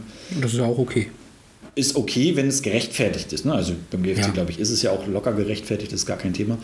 Ähm, nichtsdestotrotz muss man halt auch immer gucken, dass man mh, mm, die Potenziale nutzt, die da sind. Und ich glaube, dass ähm, die Potenziale auf jeden Fall da sind. Ich hatte mir auf dem Weg hierher nochmal die Folge mit äh, Laura angehört. Laura Bürger, ne? Und da ging es ja auch nochmal so ein bisschen in die Richtung, da hattest du ja auch gefragt, wie sie das so wahrgenommen hat, die Spiele gegen RFC. Ja. Und als sie meinte, naja, ich finde schon, dass wir uns auf Augenhöhe sehen, denke ich mir, ja, die spielen Regionalliga, krallen sich ja alle Frauen, die super gut kicken können, ähm, aus der Umgebung oder aus den anderen äh, Teams und machen dann quasi ein, ein Team MV beim RFC auf. Mhm. Und wir haben hier so die Studenten, wo man genau weiß oder wo es ja auch irgendwie klar ist, so eine richtige Kontinuität kriegt man nicht rein. Und trotzdem könnten die mit ein bisschen Glück nächstes Jahr in einer Liga spielen. Also wie krass ja. ist das denn bitte? Ne? Eben. So, und deswegen, ähm, ja, alles, was, äh, was die Potenziale irgendwie rauskitzelt und was in irgendeiner Art und Weise möglich ist, diese Teams zu unterstützen, ob das jetzt über Know-how ist oder über andere äh, Wege, äh, finde ich, sollte man halt auch als Verein, weil es ja ein Aushängeschild auch ist, ja. Sollte man halt einfach nutzen. Eben. So, Deswegen, so schwer ist es nicht. Nee, aber du brauchst halt, wie vorhin schon gesagt, die Leute, die das halt auch mit, mit Enthusiasmus und mit Begeisterung machen. Deswegen glaube ich, ist es auch total gut, dass ihr die Mädels total gut supportet äh, und sie überhaupt in den Fokus erstmal rückt. Ne? Also mhm. Also es kann ja nicht sein, dass sie dann um 19 Uhr hier trainieren und keiner kriegt das irgendwie mit und dann werden die noch irgendwie belächelt oder sonst was. Also, oder noch womöglich noch angeschnauzt. Ja, manchmal. Mein, ne, wir haben 2022. Äh, ja da sollte man dann vielleicht auch mal drüber nachdenken, ob man nicht irgendwie im Mittelalter mit seinen Ideen vielleicht stecken geblieben ist. Ne? Eben. Übrigens Laura Bürger, neue Kapitänin. Ja, hat sie es ja, geschafft. Ist liebe also Grüße. Mannschaftsrat. Ja, Mannschaftsrat und neue Kapitänin. Liebe Grüße. Auf der Social Media Abteilung heute nochmal bekannt gegeben. Gestern, gestern hat sie es erfahren beim Spiel. Also gestern, wir nehmen ja gerade Montag auf vor deinem Training, muss man vielleicht auch nochmal erklären. Gestern beim Pokal-Viertelfinalsieg gegen Wismar hat sie dann das Team das erste Mal aufs Feld geführt. Also ungeschlagen als Kapitänin. Und Doppelpack gemacht direkt. Wir wollen ja nicht, äh, wir wollen ja keinen Druck erhöhen, ne? Nö, aber ja, aber auch das ist ja nochmal ein Punkt. Guck mal, jetzt sind sie im Pokal-Halbfinale, müssen gegen Schwerin. In der Liga haben sie Schwerin schon geschlagen. Mhm. Wenn das im Pokal nochmal passiert, stehen sie im Finale des Landespokals mhm. gegen den FC. so, der Sieger spielt dann erste Runde DFB-Pokal, ne? Äh, ja. So, ja. So, ja, das ist es ja. wieder ne? dabei. Also, äh, es wäre eigentlich, ach, naja, gut. Wir versuchen alles, das hier ein bisschen weiter zu supporten. Du auch. Und deswegen ja, freue ich mich. Ich grätsche dann nochmal kurz zwischen, wenn ich darf. Äh, wie gesagt, die, die äh, Hausarbeit ist 15 Jahre her. Mhm, ja. Und es hat sich relativ wenig getan. Und wir reden ja jetzt hier wirklich über, äh, über ein, ein Level, was nicht äh, Champions League oder erste Liga ist. Und ich glaube, das wird auch nochmal einfach massivst länger dauern, bis mhm. das tatsächlich angekommen ist. Stattdessen, glaube ich, gründen sich einfach nochmal 40 äh, andere Herrenvereine und äh, bilden dann hier quasi noch äh, Stadtteilteams bevor Frauen dann noch weiter supported werden, wo, wo, wirklich das Niveau halt einfach gebündelt und hochgehalten werden kann, auch wenn es im MacPom vielleicht schwierig ist, aber ich glaube, ähm, da ist auch nochmal mehr, mehr möglich und über so eine Hospitation wäre ja vielleicht so der Ansatz, dass man auch sagt, okay, pass auf, äh, wir haben noch einfach massig viele Trainer hier beim GFC. Warum macht man nicht irgendwie einen Pool auf an Leuten, die dann halt sagen, okay, ich könnte mich dann zum Beispiel um die Teuterin kümmern. Genau. So, das haben wir letzte Woche irgendwie beim Aufwärmen dann auch gesehen, dass das vielleicht gar nicht verkehrt ist. Äh, oder einmal die Woche macht man Techniksachen oder sonst was, dass man halt einfach da noch mehr in den Austausch geht. Der Plan ist ja auch, dass Lisa dann mal bei uns äh, genau. was übernimmt. Das wäre auch, wär auch sehr spannend, weil deine Jungs auch gerade in so einem Alter sind, glaube ich, wo das Ding gar nicht so, ähm, ja, so schlecht tun würde. Wenn dann auch mal Frauen vielleicht dort die Geschicke lenken. Ja, das, äh, da, also finde ich total gut von Anfang bis Ende, dass, äh, dass man halt einfach in diesen äh, Austausch geht und halt einfach immer wieder neuen Reiz und Input kriegt. Ja. Genau, und äh, apropos Austausch, Spielerinnen-Austausch, sage ich mal. Es ist ja auch, äh, hat mir Lisa erzählt, durchaus in Überlegung, dass die eine oder andere Spielerin, die vielleicht noch ein bisschen zulegen könnte, gerade was Körperlichkeit und sowas mhm. angeht, dann auch mal bei euch vorbeischauen kann. Passt ja vom Alter her auch teilweise und sich darüber vielleicht noch ein bisschen was holen kann. Das ist ja auch so ein Punkt. Viele von den richtig, richtig guten Spielerinnen, die auch recht jung sind, haben lange mit Jungs zusammengespielt. Auch bei uns im Team. Ja, genau. Jette jetzt zum Beispiel. Ne? Jette schon, äh, genau. Schramm zum Beispiel, ähm, genau. Ja, also prinzipiell finde ich, ist es ja sowieso krass. Ne? Ihr habt bis letztes Jahr noch bei der U15, glaube ich, mitgespielt, bei Peter. Mhm, bei Peter, genau. Genau, und jetzt auf einmal äh, soll sie von, von der Altersstufe gegen Frauen, die 20, 25, 30, 40 sind, die teilweise ja auch recht robust sind, äh, da soll sie jetzt auf einmal äh, gegenhalten und, und Spielpraxis und Erfahrung sammeln. Das funktioniert ja auch nicht so hundertprozentig. Ja. Ähm, Obwohl sie ihren Job schon wirklich gut macht dafür. ja, klar. Ne? Also hat ja auch ein gutes Talent und ist da ja auch echt äh, vorne mit dabei. Aber sie ist halt einfach körperlich noch gar nicht in der Lage, ne? gegen die ganzen. Das ist der Punkt. Gegen die ganzen, naja, körperlich überlegeneren Spieler, um es mal harmlos zu formulieren, dann äh, gegenzuhalten. Und deswegen wäre es vielleicht tatsächlich oder war oder ist eine Überlegung, äh, dass man sagt, okay, ich glaube nicht, dass äh, sie unser Niveau jetzt so weit äh, nach unten zieht, dass man da jetzt sagen muss, oh Gott, das geht gar nicht, sondern ich glaube schon, die hat letztes Jahr, da hat sie U15 mit trainiert und jetzt auf einmal in U17 geht das gar nicht mehr. Also fehlt ja. mir die Logik. Mir auch. Genau, und deswegen wäre das halt ein Angebot. Ne? Muss man ja vielleicht nicht dreimal die Woche, weil dann glaube ich, hatte sie auch ein mega dolles Programm, aber einmal die Woche kann das nicht schaden. Ne? Genau. Und alles, was unsere Spieler generell weiterbringen, sollten wir halt auch nutzen. Und uns tut es nicht weh, den Jungs würde es nicht wehtun. Ähm, ist, glaube ich, eine Win-Win-Situation für alle. Ja, in dem Bereich geht es ja auch eben um Spielerentwicklung. Ne? Und das wäre halt für sie auf jeden Fall sehr, sehr hilfreich. Ich würde es gut finden. Ähm, ja. Und mir sind aber noch ein paar andere, um es mal ganz kurz noch äh, zu sehen, ein paar andere Studienarbeiten von dir so, äh, oder wie sagt man, vors Auge gerutscht, wollte ich gerade sagen. Ins Auge gefallen. Ins Auge gefallen, Dankeschön, Steven. Da kommt der Lehrer durch. Mhm. Ähm, und eine, da habe ich schon mal eine Nachfrage, alleine wegen des Titels. Ahnen Sie es vielleicht schon. Konversationsschwierigkeiten zwischen Männern und Frauen. Ah, ja. Eine Konversation, Konversationsanalyse und eine Pizza mit Schinken. Ja. Es fällt ins Auge. Äh, ich bin interessiert. Erzähl mir davon. Naja, es war, also ich muss mal ein bisschen ausholen ähm, ich hatte das Glück in meinem Studium ähm, Soziologie mir die Themen relativ gut aussuchen zu können. Okay. Und ich fand es halt immer langweilig, über irgendwas zu schreiben, irgendwelche Analysen von irgendwelchen statistischen Erhebungen und sonstigen Schnudder. Das hat mich tatsächlich immer nie interessiert und ich habe dann immer geguckt, okay, zu der Veranstaltungsreihe oder zu dem Thema passt jetzt das und das ganz gut. Ähm, und wir hatten, glaube ich, interkulturelle Kommunikation oder irgendein anderes äh, Seminar zu dem Bereich, weiß ich auch gar nicht mehr so 100 Prozent. Äh, und jedenfalls hatten wir die freie Möglichkeit, eine Hausarbeit zu schreiben und ähm, es ging halt um Kommunikation und es passte ja nun mal einfach, dass Kommunikation zwischen Männern und Frauen, was aus soziologischer Sicht äh, zumindest das betrachtet, ähm, dass es halt immer ein bisschen schwierig ist manchmal. Wie zum Beispiel der Klassiker, wenn die Frau sagt, oh, mir ist kalt und das ist eigentlich die Aufforderung, ich mach mal das Fenster zu. Ne? Ähm, und wir dann halt immer da sitzen und sagen, ja, mir nicht, mir ist nicht kalt. So, Darüber kannst du nicht mit Björn Lippert übrigens auch sehr viel drüber reden. ich habe auch schon äh, andere Beispiele hier gehört, wo ich mir dachte, ah, euch hätte ich mal im Studium vielleicht ein bisschen äh, erforschen sollen. ähm, genau, und da ähm, hatte ich eine, eine Pizzabestellung. Eine fiktive Pizzabestellung im Internet, die ich wie auch immer gefunden habe. Das mhm. war ne, Pizza mit Schinken. Äh, und habe anhand dieser fiktiven Pizza-Bestellung quasi dann beschrieben, wie es äh, zwischen Männern und Frauen zu diesen Kommunikationsschwierigkeiten kommt was dafür für Bedeutungsebenen aufgemacht werden und welche Stränge da irgendwie aneinander vorbeilaufen. Ähm, am Endeffekt, ja, war jetzt wie so eine Art Loriot-Sketch, diese Pizza-Bestellung. Okay. Ne? Ähm, und endete dann auch damit, dass irgendwie keine Pizza bestellt wurde, weil alle aneinander vorbeigeredet haben. Ähm, aber ja, es war auf jeden Fall immer ganz cool, sowas zu schreiben. Das hat mir tatsächlich echt mega Spaß gemacht, weil es halt auch auf der einen Seite für mich immer lustig war mhm. und auf der anderen Seite für mich aber auch einen Realitätsbezug hatte. Ich muss jetzt nicht irgendwelche Mikrozensusdaten von keine Ahnung wann auswerten. Das ist alles ein totaler Schnodder, der mich nie interessiert hat. Ähm, aber alles, was irgendwie mit Kommunikation oder mit Gesellschaftsanalysen und so weiter zu tun hatte, das war immer ziemlich cool.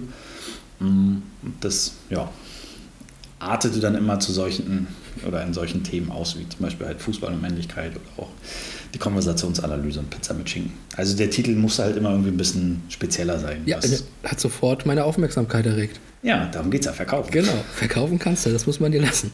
Ähm, aber eine dritte habe ich auch noch gefunden und die beschreibt auch nochmal ein Problem, was bis heute eben immer noch da ist. Ich weiß jetzt nicht, von wann die ist, aber Fußball und Homosexualität Ne? Mit dem Nebensatz immer noch Grund für eine rote Karte. Die hast du zusammen mit mehreren Leuten, glaube ich, noch geschrieben, ne? Äh, nee, tatsächlich nicht. äh, da wurde meine Fußball und Männlichkeit äh, Hausarbeit Ah. mit verwurstet. Ah, okay, verstehe. Ich weiß, also ich habe auch nie eine Anfrage dafür bekommen. Ach, das wurde jetzt einfach so dran Name draufgesetzt. Sollte ich da mal rechtlich nochmal irgendwie nachhaken? Aber du standst Äh, ja quasi bei den Autoren mit dabei richtig drauf. Von ja, das muss so eine Sammlung gewesen sein von Texten. Ah, Und äh, ich wollte kein Geld ausgeben, um reinzulesen, deswegen weiß die, ich das die, nicht die genau. Fußball- und Männlichkeit-Sache habe ich sogar noch, äh, also man kann die Dinge, habe ich ja gesehen, äh, tatsächlich kaufen. Für gar nicht so wenig Amazon. Geld übrigens. Ja, das ist total, total schrecklich. Also es erweckt immer so eine hohe Erwartung, wo man dann irgendwie denkt, hä, ich weiß gar nicht, bei Amazon glaube ich 50 Euro oder so für die Bachelorarbeit über die Ja. Simpsons, wo ich auch denke, was, seid ihr verrückt? Vor allem siehst du denn anscheinend davon nichts. Äh, doch, tatsächlich ein bisschen. Also es gibt ja diesen, früher war es mal Hausarbeiten.de Ja. ähm, und ich weiß, dass ich damals äh, zu Studienzeiten ähm, einfach gedacht habe, nee, du hast die Hausarbeit musst du sowieso schreiben. Hm. Und wenn es eine 2 oder besser wurde, dann kannst du es auch qualitativ sicherlich anbieten und dann kriegst du, was weiß ich, im, im Quartal immer noch eine kleine Beteiligung. Und Okay. das Lustige ist, dass es die immer noch gibt. Also es ist jetzt schon tausend Jahre her. Aber es gibt immer noch so vierteljährlich so, keine Ahnung, das ist 10 Euro oder so sein. Ne? Ist Ah, jetzt- haben oder nicht haben. äh, Richtig, das sind zwei Döner. So. Ähm, und in dem Zusammenhang, genau, wurden die halt veröffentlicht und ähm, ja, aber das, äh, was du gerade genannt hast, ist auf jeden Fall nichts, was ich geschrieben habe, sondern da bin ich nur ein Co-Autor wahrscheinlich. Ja, Einfach ohne- die Idee geklaut. Ohne es so richtig zu wissen, genau. Heieiei. Ja, Sachen gibt's, ne? Aber auch das ist, das ist die Welt. Ähm, du bist ja nicht nur Profitrainer in deinem Leben. Profi-Trainer. Okay. Ja, du bist, ja. du bist auch noch Lehrer. Ne? Ja, Und der Übergang von äh, dem Frauenthema zum Lehrer ist, dass du ja sogar mal der Lehrer von unserer Emily Kuschel warst, wie ich mal mitbekommen habe. ja, ich glaube, das war in meinem ersten oder zweiten Jahr als, als Lehrer. Ja. ja, das war witzig, sie denn hier zu sehen. Genau. Äh, an welcher Schule bist du denn und was unterrichtest du eigentlich? Äh, also die erste Frage geht relativ schnell. Ich bin in Bad. Meine Stammschule ist jetzt die Förderschule. Mhm. Hatte aber auch die letzten Jahre immer an der Regionalschule und am Gymnasium mit Unterricht. Äh, Fächer. Es ist heute wieder eins dazugekommen. Man möge es glauben oder nicht, Musik. Äh, ja. Ja, genau. Obwohl das ja so ein bisschen auch mein, mein Wunsch war. Also ich, äh, an und für sich finde ich Musik ziemlich cool. Kann Spielst- aber nicht singen und werde auch nie singen. Außer. Hm? Spielst du Instrumente denn oder, oder hörst du einfach nur Musik? Also ich glaube, ich krieg ein paar, äh, ich krieg der Gitarre Töne entlockt. Äh, alles, was nicht im Barré-Griff ist, kriege ich noch halbwegs sauber ohne Schnarzen hin. Okay. Äh, habe auch mal die Bassgitarre mitgenommen. Äh, ich glaube, habe ein relativ normal gutes Rhythmusgefühl am Schlagzeug, aber würde jetzt nicht sagen, dass ich das alles äh, bandmäßig gut kann. Ich glaube, ich müsste es halt einfach üben. Aber ich glaube, ich bin jetzt auch nicht so unfassbar untalentiert. Es geht. Also für Lagerfeuer reicht's, für äh, DSDS oder The Voice auf jeden Fall nicht. Ähm, und wie gesagt, Musik besteht ja auch nicht nur aus, aus Singen. Da haben wir vorhin noch mit den Kids geklärt, so wie sieht's aus. Äh, Musik, ich äh, werde wahrscheinlich nicht singen. Singt ihr gerne? Ja, ja, wir singen gerne. Äh, da passte das dann auch ganz gut. Ah, Also wenn es nicht gerade unter der Dusche oder im Auto ist, bin ich, was das Singen betrifft, echt äh, sehr weit weg. Ähm, Wir nehmen nachher für den Abspann nochmal was auf, aber dann.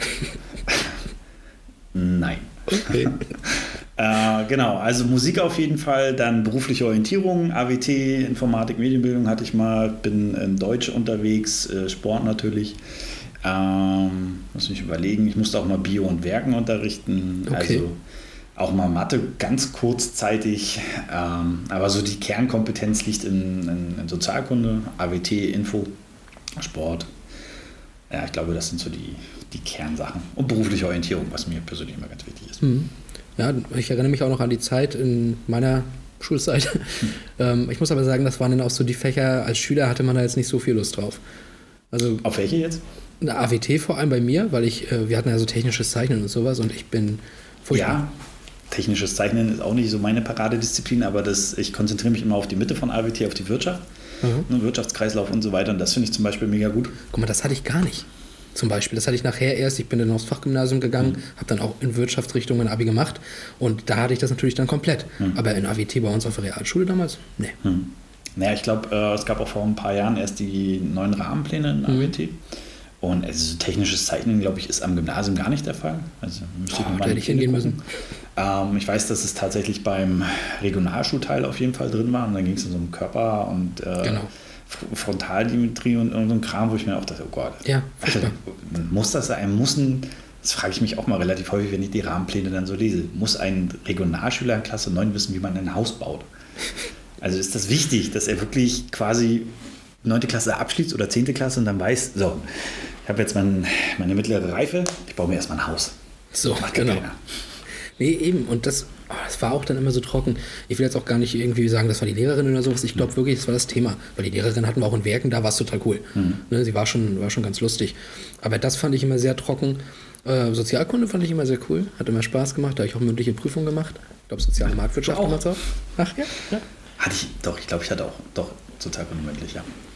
ja das, das, also sowas war ja auch ganz cool. Das war ja auch nah dran. Und natürlich diese äh, berufliche Vorbereitung und so, das war auch alles so nah dran und greifbar, sag ich mal. Ja. Aber technisches Zeichnen, gerade wenn du überhaupt nichts damit anfangen kannst, ist es für dich so, es ist langweilig, du musst es jetzt gerade trotzdem machen und du willst wirklich am liebsten gerade nur kicken gehen oder sowas, ne? Ja, Und das, nee, also das, da habe ich immer noch die größten Langweile-Vibes sozusagen, äh, wenn ich daran zurückdenke. Ja, tatsächlich geht das auch, also mir zum Beispiel relativ häufig so, wenn ich so ein Thema sehe und denke, oh, du musst das jetzt echt machen, äh, hast aber eigentlich auch nicht so richtig Bock auf diese ganze Grütze. Dann ist es auch echt immer ein, ganz schöner Kampf. Also klar, man soll für alles brennen, für sein Fach brennen, aber ähm, Ja, das ist aber es auch geht immer, halt nicht immer. Ne? Das ist immer so eine theoretische Aussage. Aber die Praxis sieht doch immer anders aus. Ne? Ja, ich glaube, wenn man auch tatsächlich beim Lehramt oder generell im Job des Lehrers für etwas brennen sollte, dann ist es für den Umgang mit den Kids. Nicht unbedingt immer für das Fach. Ich meine, wenn ich für mein Fach brennen würde, hätte ich jetzt äh, zum Beispiel an der Förderschule auch mega das Problem, dann müsste ich für sieben, acht Fächer brennen, dann bin ich dann ja total verkokelt. Also das gibt ja auch keinen Sinn. Äh, von daher glaube ich, ist es gut, man sollte sein Steckenpferd haben und äh, oberste Prämisse ist immer, egal was man macht, man muss Zugang zu den Kids haben, man muss zusehen, dass man denen irgendwie einen Abschluss oder irgendwas mit auf den Weg geht, gibt, dass sie auf jeden Fall nach der Schule gerade auslaufen können. Ich glaube, das ist die viel entscheidendere Komponente, als dass sie Photosynthese äh, Frau beherrschen, habe ich bis heute nicht verstanden. Licht, Lichtpflanze grün reicht. Genau. Ja, aber das, also ich habe ja auch heute, oder das hat, denke ich, mal jeder, äh, wenn er so zurückdenkt an die Schulzeit, so ein paar Lehrer, an die er sich einfach erinnert, weil sie eben den Leuten was mitgegeben haben und weil sie es geschafft haben, eben die Kinder zu erreichen. Und so ein paar Lehrer, wo man auch so denkt, also was war das eigentlich? So, und da gab es auch einige. Und das Ding ist halt, da frage ich mich auch bei denen, warum seid ihr Lehrer geworden? Ihr wusstet doch, dass ihr Kinder unterrichten müsst. Äh, aber das, ihr könnt das doch gar nicht. Ihr scheint Kinder ja nicht mal zu mögen. So, und Ja. das verstehe ich da oft nicht. Das frage ich mich auch nach wie vor vor häufig. Also die Frage wird auch, glaube ich, ewig bestehen. Ja. Ich glaube, es liegt auch so ein bisschen daran, man entscheidet sich irgendwann mal aus, keine Ahnung, welchen Gründen für das Lehramt. Warum waren, oder was waren deine? Ich habe nie Lehramt studiert, ich bin ja Seiteneinsteiger. Ach so. Das ist ja für mich der große Vorteil, ich komme aus einer ganz anderen Richtung. Äh, habe ja Soziologie und Spanisch auf äh, Bachelor bzw. Master studiert und bin dann über einen Bildungsträger irgendwann an der Schule gelandet. Ähm, genau, und finde halt die Aufgabe, mit, mit Kids zu arbeiten und ähm, für die auch eine Person zu sein, die sie halt prägen kann. Ne? Wenn es die Eltern vielleicht nicht können oder wollen oder wenn es ähm, vielleicht auch die, die Sozialstruktur gar nicht so sehr hergibt. Ne? Also es ist ja jetzt auch nicht so, dass wir überall im MacPom die beste Struktur haben, wo man sagt, jawohl, da wachsen die Kids wirklich gut auf. Dann ist es halt einfach mal gut, dass die sich halt auch aus einer anderen Denkecke vielleicht mal Input und Impulse holen. Und das finde ich ist immer eine ganz wichtige Sache. Das war so meine Hauptmotivation. Also ich will jetzt nicht von ne, diesem Klischee, Lehrer hat morgens äh, vormittags recht und nachmittags frei. Das ist leider Gottes nicht so. Ähm, oder von den ganzen Ferientagen oder Bezahlungen, das ist alles so Mumpitz. Ähm, ich glaube, bei mir war es tatsächlich das Motiv, man kann halt Leute prägen. Ja. Und wenn ich tatsächlich, so wie du gerade auch sagtest, es gibt immer Leute, an die man sich erinnern kann. Also mir fallen halt auch zwei, drei Leute aus meiner Schulzeit ein, ähm, die bis heute, glaube ich, auch echt einen Einfluss haben. Also ich weiß, dass mein Spanischlehrer damals zum Beispiel mega Input hatte, weil er mir halt einfach beigebracht hat, in Strukturen zu denken. Also durch den bin ich ein totaler äh, Tabellennerd geworden. Und meine Tutorin damals war halt wie so eine Art Ersatzmodi, die teilweise auch echt Sachen wusste, die, die sonst niemand wusste, weil wir halt Ja. ein, ein sehr, sehr äh, familiäres Verhältnis hatten. Ähm, und das waren zwei Figuren, die, glaube ich, echt prägend waren. Und nicht, dass ich denen jetzt nacheifere, ich glaube das nicht, da muss jeder seinen Weg finden. Aber es sind auch Einflüsse tatsächlich zu erkennen bei mir, wo ich mir denke, okay, ich bin jetzt vielleicht nicht so der klassischste Lehrer, der dann irgendwie diese Rolle so klassisch interpretiert, sondern vielleicht auch eher, also wenn dem mal das Du rausrutscht, dann bin ich jetzt nicht gleich derjenige, der irgendwie ein Elterngespräch führt und sagt, ihr Kind hat mich geduzt. Ähm, Aber das ist ja auch dann wieder sehr sympathisch für die Schüler. Das ist ja dann auch sehr gemocht, glaube ich. So wäre es mir gegangen. Ja, ich glaube, es ist immer schwierig in solchen Kategorien. Ne? Wird man jetzt gemocht oder wird man als sympathisch empfunden? Äh, ich glaube, am Ende des Tages diese 45 bis 90 Minuten Unterricht, die man hat, versuchen ja alle Parteien irgendwie möglichst entspannt über die Bühne zu bringen. Ja. Das geht mir zum Beispiel nicht anders als jedem einzelnen Schüler, der da drin sitzt. Und ich glaube, wenn man auch noch so ein bisschen nah am Schüler dran ist, dann kann man vielleicht auch mal die eine oder andere Laune aushalten. Äh, dann kann man vielleicht auch mal das eine oder andere, was jetzt nicht so gut lief, äh, reflektieren und nachgucken. Ich meine, in Förderschule ist ja nun mal auch ein, ein Metier oder ein, ein Milieu, äh, wo man nicht mit der klassischen Ausbildung rangeht und sagt, so, ich mache jetzt hier 45 Minuten meinen Unterricht. Dann mhm. kommen die gerade von der Hofpause, wo die sich geprügelt haben oder wo die sich gerade irgendwie wegen irgendwas in den Flicken hatten, was ab und zu mal wie auf jedem Schulhof wahrscheinlich passiert. Also jetzt nicht, dass sie sich prügeln, ne? aber dass sie sich halt einfach mal an der Wolle haben.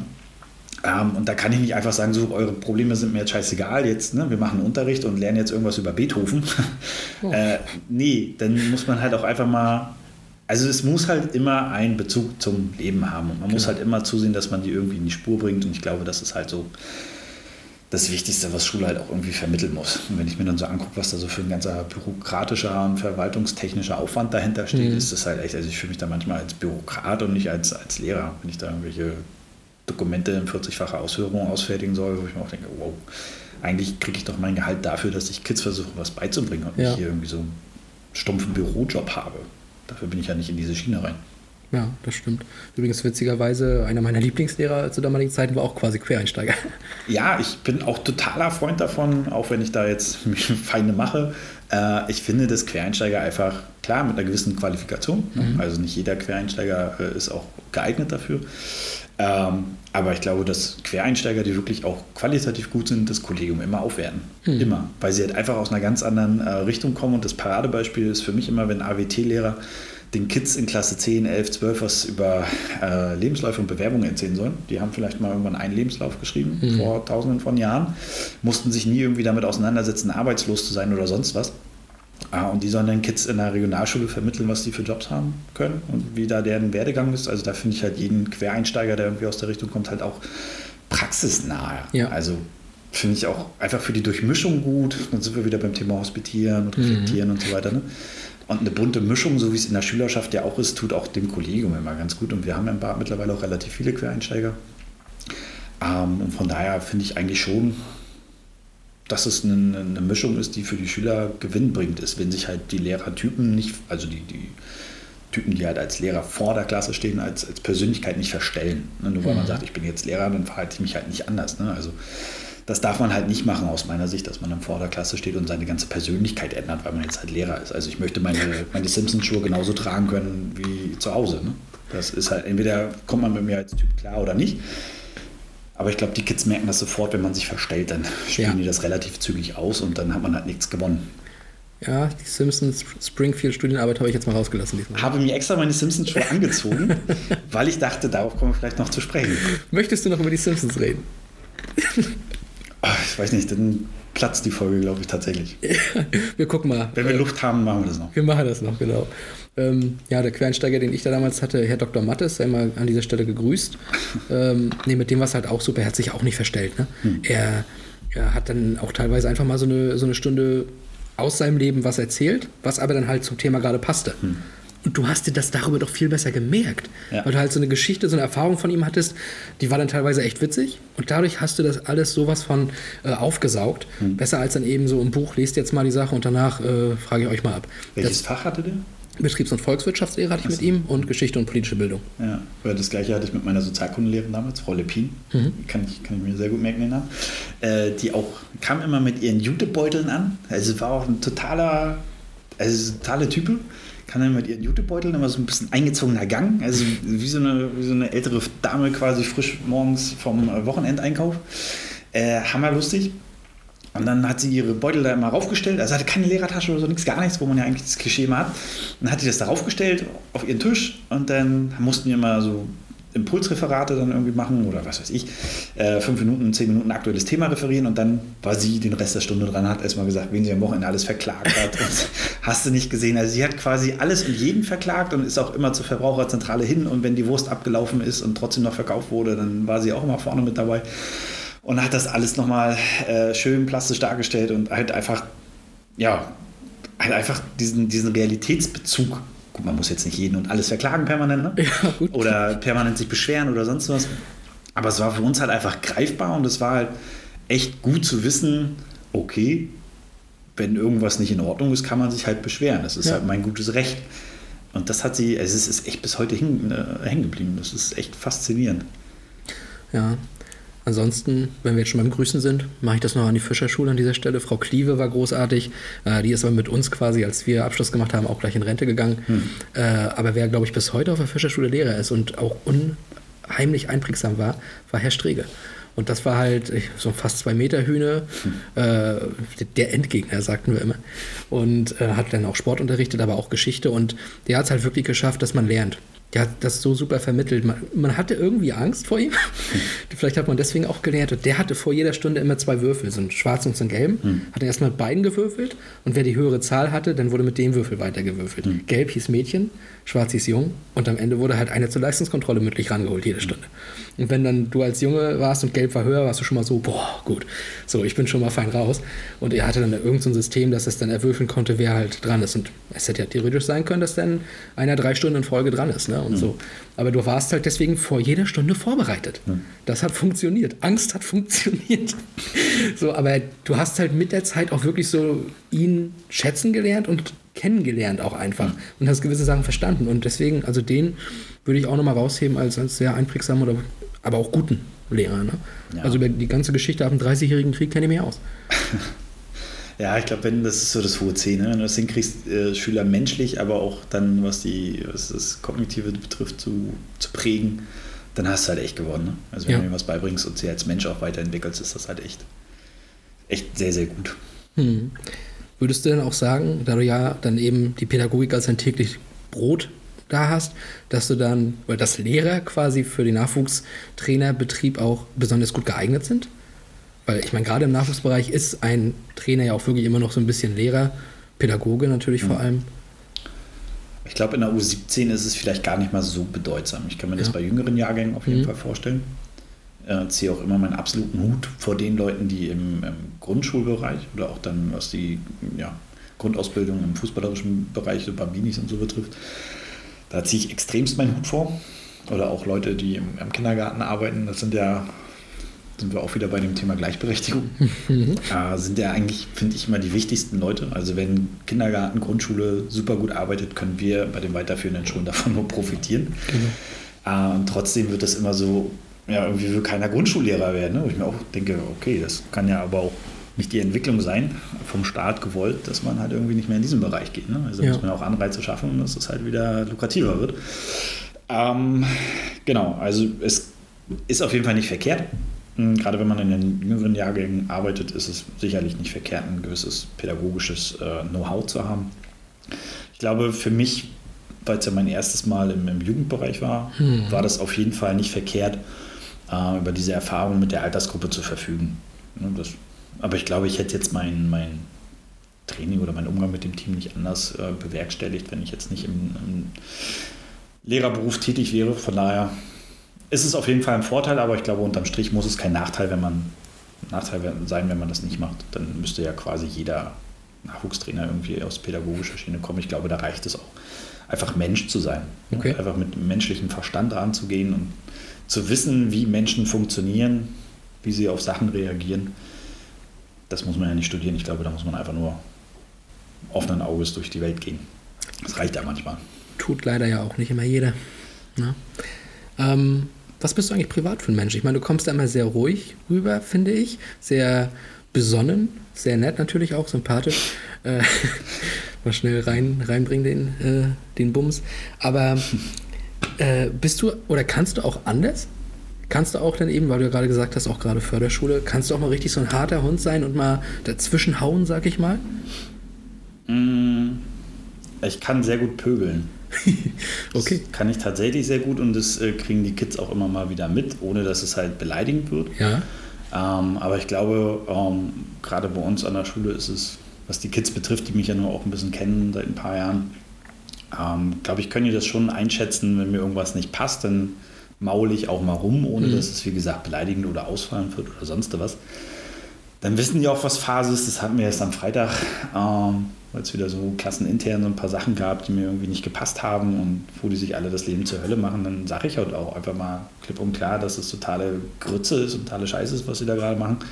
Ähm, wohl wissend, dass immer wieder auch dann kommt, es geht ja nicht darum, ich finde die ja nicht scheiße. Ja. Ne, als Persönlichkeiten. Das wird auch immer wieder betont, dass ich dann sage, nein, es geht mir nicht darum, dass ihr scheiße seid, ihr seid Persönlichkeiten mit einem Rucksack, bla bla bla.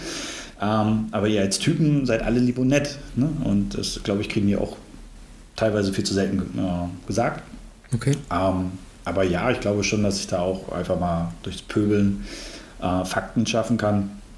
Obwohl ich das jetzt auch, also ich hasse es eigentlich tatsächlich, äh, mich dann da so hinzustellen und zu sagen, so machen wir das jetzt. Also ich kann Lauf werden, klar, das ist ja auch einfach äh, als Torhüter damals äh, Voraussetzung gewesen, dass man auch laut sein kann. Ähm, aber an und für sich versuche ich das eigentlich über andere Wege immer zu, zu lösen. Aber ich, weil die Frage ja kam, was ich für ein Typ bin, ich habe noch sehr viel, ich glaube, sehr viel Kind in mir. Okay. Was halt viele nicht wissen oder einige vielleicht nicht wissen. Wie macht sich das bemerkbar? Etwa durch die Simpsons. Jetzt Ja. wäre es perfekt. Zum, sehr gut übergeleitet. Eigentlich bin ich gar nicht kenntlich, aber ich wollte die Simpsons nochmal. Nein, äh, tatsächlich, äh, ja, diese ganze Zeichentrickgeschichte, ob das Simpsons sind, Family Guy oder American Dad, Futurama, Disenchantment und so weiter und so fort, das ist tatsächlich so meins. Das, damit bin ich sozialisiert worden. Das finde ich total cool. Ähm, aber ich habe hab auch noch so ein, so ein, wenn ich mich in der Gruppe relativ wohl fühle, kann ich halt auch mich an Kleinigkeiten total erfreuen. Das beste Beispiel ist, wir hatten im Lehrerzimmer damals immer einen Zollstock. Und ich habe es geliebt, mit diesem Zollstock irgendwie bis ans Ende, äh, bis ans andere Ende des äh, Tisches irgendwie zu kommen und mir Sachen einfach zu holen und sie ranzuziehen oder mit dem Zollstock irgendwelche Sachen zu basteln und was weiß ich. Also tatsächlich äh, habe ich da echt noch ähm, so, einen, so einen kleinen Spieltrieb, den ich mir aber auch bewahren möchte, weil ich das super, super gut finde, wenn man halt einfach nicht so ein totaler stumpfer Bürokrat ist, ähm, sondern halt einfach denke, so wie hier mit eurer goldenen Ananas da auf dem Tisch, Ja, liebe Grüße an Herrn Weigert an dieser Stelle. das finde ich halt total, total gut, wenn man halt noch eine gewisse Kreativität hat. Ähm, so das Peter Pan-Syndrom, ich will gar nicht alt werden, ne, bis 40 und dann gucken wir mal, was passiert.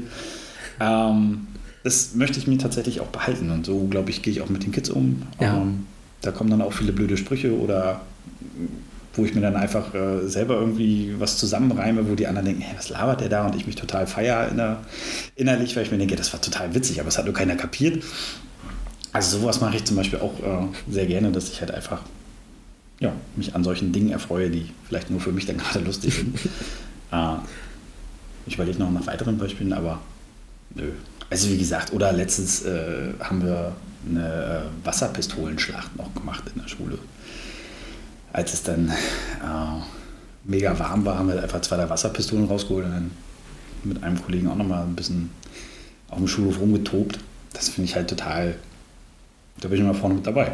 Also das finde ich gut. Scheiße bauen ist immer gut. Es gibt ja auch so eine Serie, ich weiß nicht, kennst du die Community? Ja, habe ich auch mal angefangen. Ja, ich habe mir die irgendwann mal. Chevy Chase, glaube ich, ne? Ja, unter anderem mit Chevy Chase, genau. Und die habe ich mir dann mal äh, irgendwann als Komplettset geholt, habe ich es mir mal durchgebinged. Und ähm, da sind ja auch Troy und Arbeit, die dann auch sehr viel Blödsinn machen. Da gibt es ja auch richtig Themenfolgen mit Paintball und äh, Kissenburgen und Deckenburgen bauen und sowas. In dem Bereich sehe ich dich, wie Jojo Grube sagen würde. Ja, also wie gesagt, es ist, mein Mann ist nur einmal auf dieser Welt und ich finde nichts so schlimmer, als wenn man mit 30 für sich schon abgeschlossen hat und sagt, so, noch 30, 35, 40 Jahre bis zur Rente, mal gucken, wie ich da hinkomme. Und ich denke, nee, ich will halt einfach Gottverdammt Spaß haben. Und mal gibt es Tage, da kann man das echt gut ausleben, manchmal halt nicht so.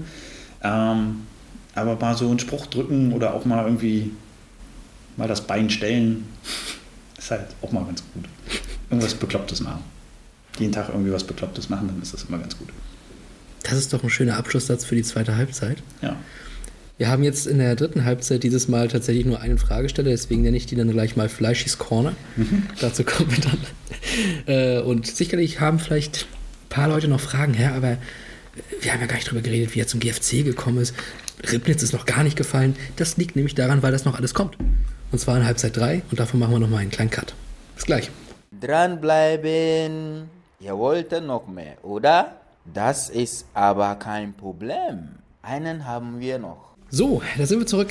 Ein letztes Mal zur Halbzeit 3 oder wie schon angekündigt, Fleischis Corner für den Fleischer. Torwart vom ersten FC Kader Schneider, wie Tori sagen würde. äh, Glückwunsch erstmal zum 2 zu 0 Sieg gegen Warnemünde jetzt am vergangenen Wochenende. Ich habe gelesen bei Fußball.de 90. plus 10, das zweite Tor. Ich weiß jetzt nicht, was da los war. Gab es da nicht eine Verletzung wieder? Ich weiß es nicht. Irgendwie verletzt sich da ständig jetzt irgendwer. Ah, ich habe keine Ahnung. Aber er hat sich auf jeden Fall gemeldet per E-Mail als ehemaligen Spieler von dir äh, ja, kenntlich gemacht. Und den Fragen entnehme ich offenbar ein Fan des Katapult-Magazins. Ja, da hat äh, Fleischig mich auf jeden Fall ziemlich gehypt und äh, mich ganz viel Geld schon gekostet. Ah, okay. Ja, dann, dann sollen die auch hier ihren äh, Platz finden. Übrigens, da, äh, die haben ja auch vor kurzem mal zu dem Frauentestspiel kurz was reingesetzt bei sich, ne? Ja, die Gegen wollen Stralsund. ja äh, tatsächlich auch Lokalsport äh, ein, bisschen, ein bisschen mehr begleiten. Also, liebes Katapult-Magazin, ne? wir sind offen. Wir sind immer offen. Also, da würden wir uns sehr drüber freuen, wenn wir da zueinander finden. Ich glaube auch tatsächlich, dass es gar nicht so unrealistisch ist, weil wir seitens der Schule mal nach einer Kooperation gefragt haben und auch äh, auf äh, Interesse stießen. Aber dadurch, dass ich jetzt ja ein bisschen raus war, äh, habe ich das auch erstmal nicht weiter verfolgt. Aber jetzt dann ab Ende März, wenn das wieder losgeht, dann werde ich den Strang auch nochmal wieder fester ziehen.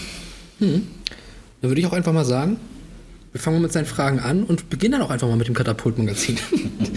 Denn er fragt auch direkt mal, sollte Benjamin Friedrichs Pressesprecher des GFC werden? Ich habe es befürchtet.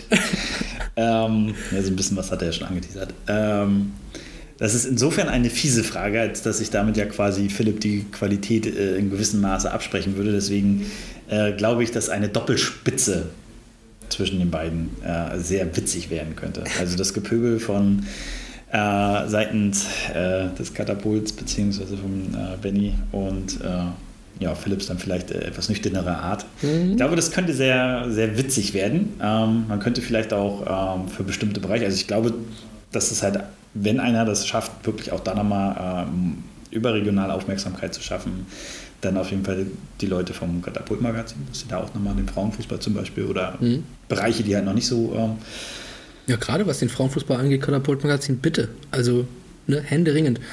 Und übrigens, das war ja auch Benjamin, der dann den Artikel geschrieben hat, äh, auch in Zusammenarbeit. Ich denke mal, er wird auch wieder zuhören mit Schwengi. Andrik Schweng, äh, sportfotografisch, gerne auf Instagram folgen, unterstützt uns sehr oft. Alle Vereine hier mal mit Fotos und das hat er da an dem Testspieltag auch gemacht. Ähm, toller Typ und ja, der hat da die Fotos auch für Katapult dann in dem Moment geliefert. Liebe Grüße an Schweng. Ja, Ich glaube auch gerade, ne, es ist ja beides in einer Stadt und ich meine, wie viele Luft, äh, Kilometer Luftlinie sind zwischen dem Headquarter quasi und hier? Vielleicht- Schätzen kann ich nicht. Also ich glaube momentan, ne, weiß nicht, ist das Rathenaustraße? Es ist ja noch echt nicht weit, ne?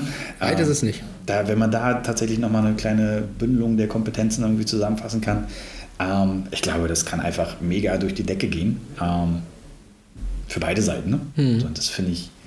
Ich habe ja immer noch so den heimlichen Traum, dass die mal irgendwie so Trikotsponsor oder so mit werden, einfach oder als Co-Sponsor irgendwo mit drauf sind, einfach weil es einfach mega cool ist. Also, wenn wir über Sponsoring reden, ich sag nochmal die Frauen. wir brauchen auch da, kann man vielleicht auch nochmal sagen, gerade was so Trainingsanzüge und sowas alles angeht, da gibt es noch großen Bedarf, da haben die wenigsten was. Also, Katapult, wenn ihr das hier hört, und ich hoffe, äh, Philipp und auch vielleicht du, äh, ihr leitet das vielleicht mal weiter, wenn ihr das hört, kommt bitte auf t.görtler.kreiswalder-fc.de zu. Wir klären das. Sehr gut. Ähm, aber natürlich würde sich dann, wenn hier so eine kleine Kooperation entsteht, eine Frage ergeben, die auch Fleischi hatte. Welche Institution aus Greifswald ist denn schöner, der GFC oder das Katapult-Magazin? Welche, was ist schöner? Welche Institution so. aus Greifswald? Schöner. Hm. da Bin ich jetzt mal ganz platt und sage, dass es ja immer relativ ist. Also Katapult ist auf jeden Fall witziger. Ich glaube, so dreist kann ich jetzt mal sein. Oha.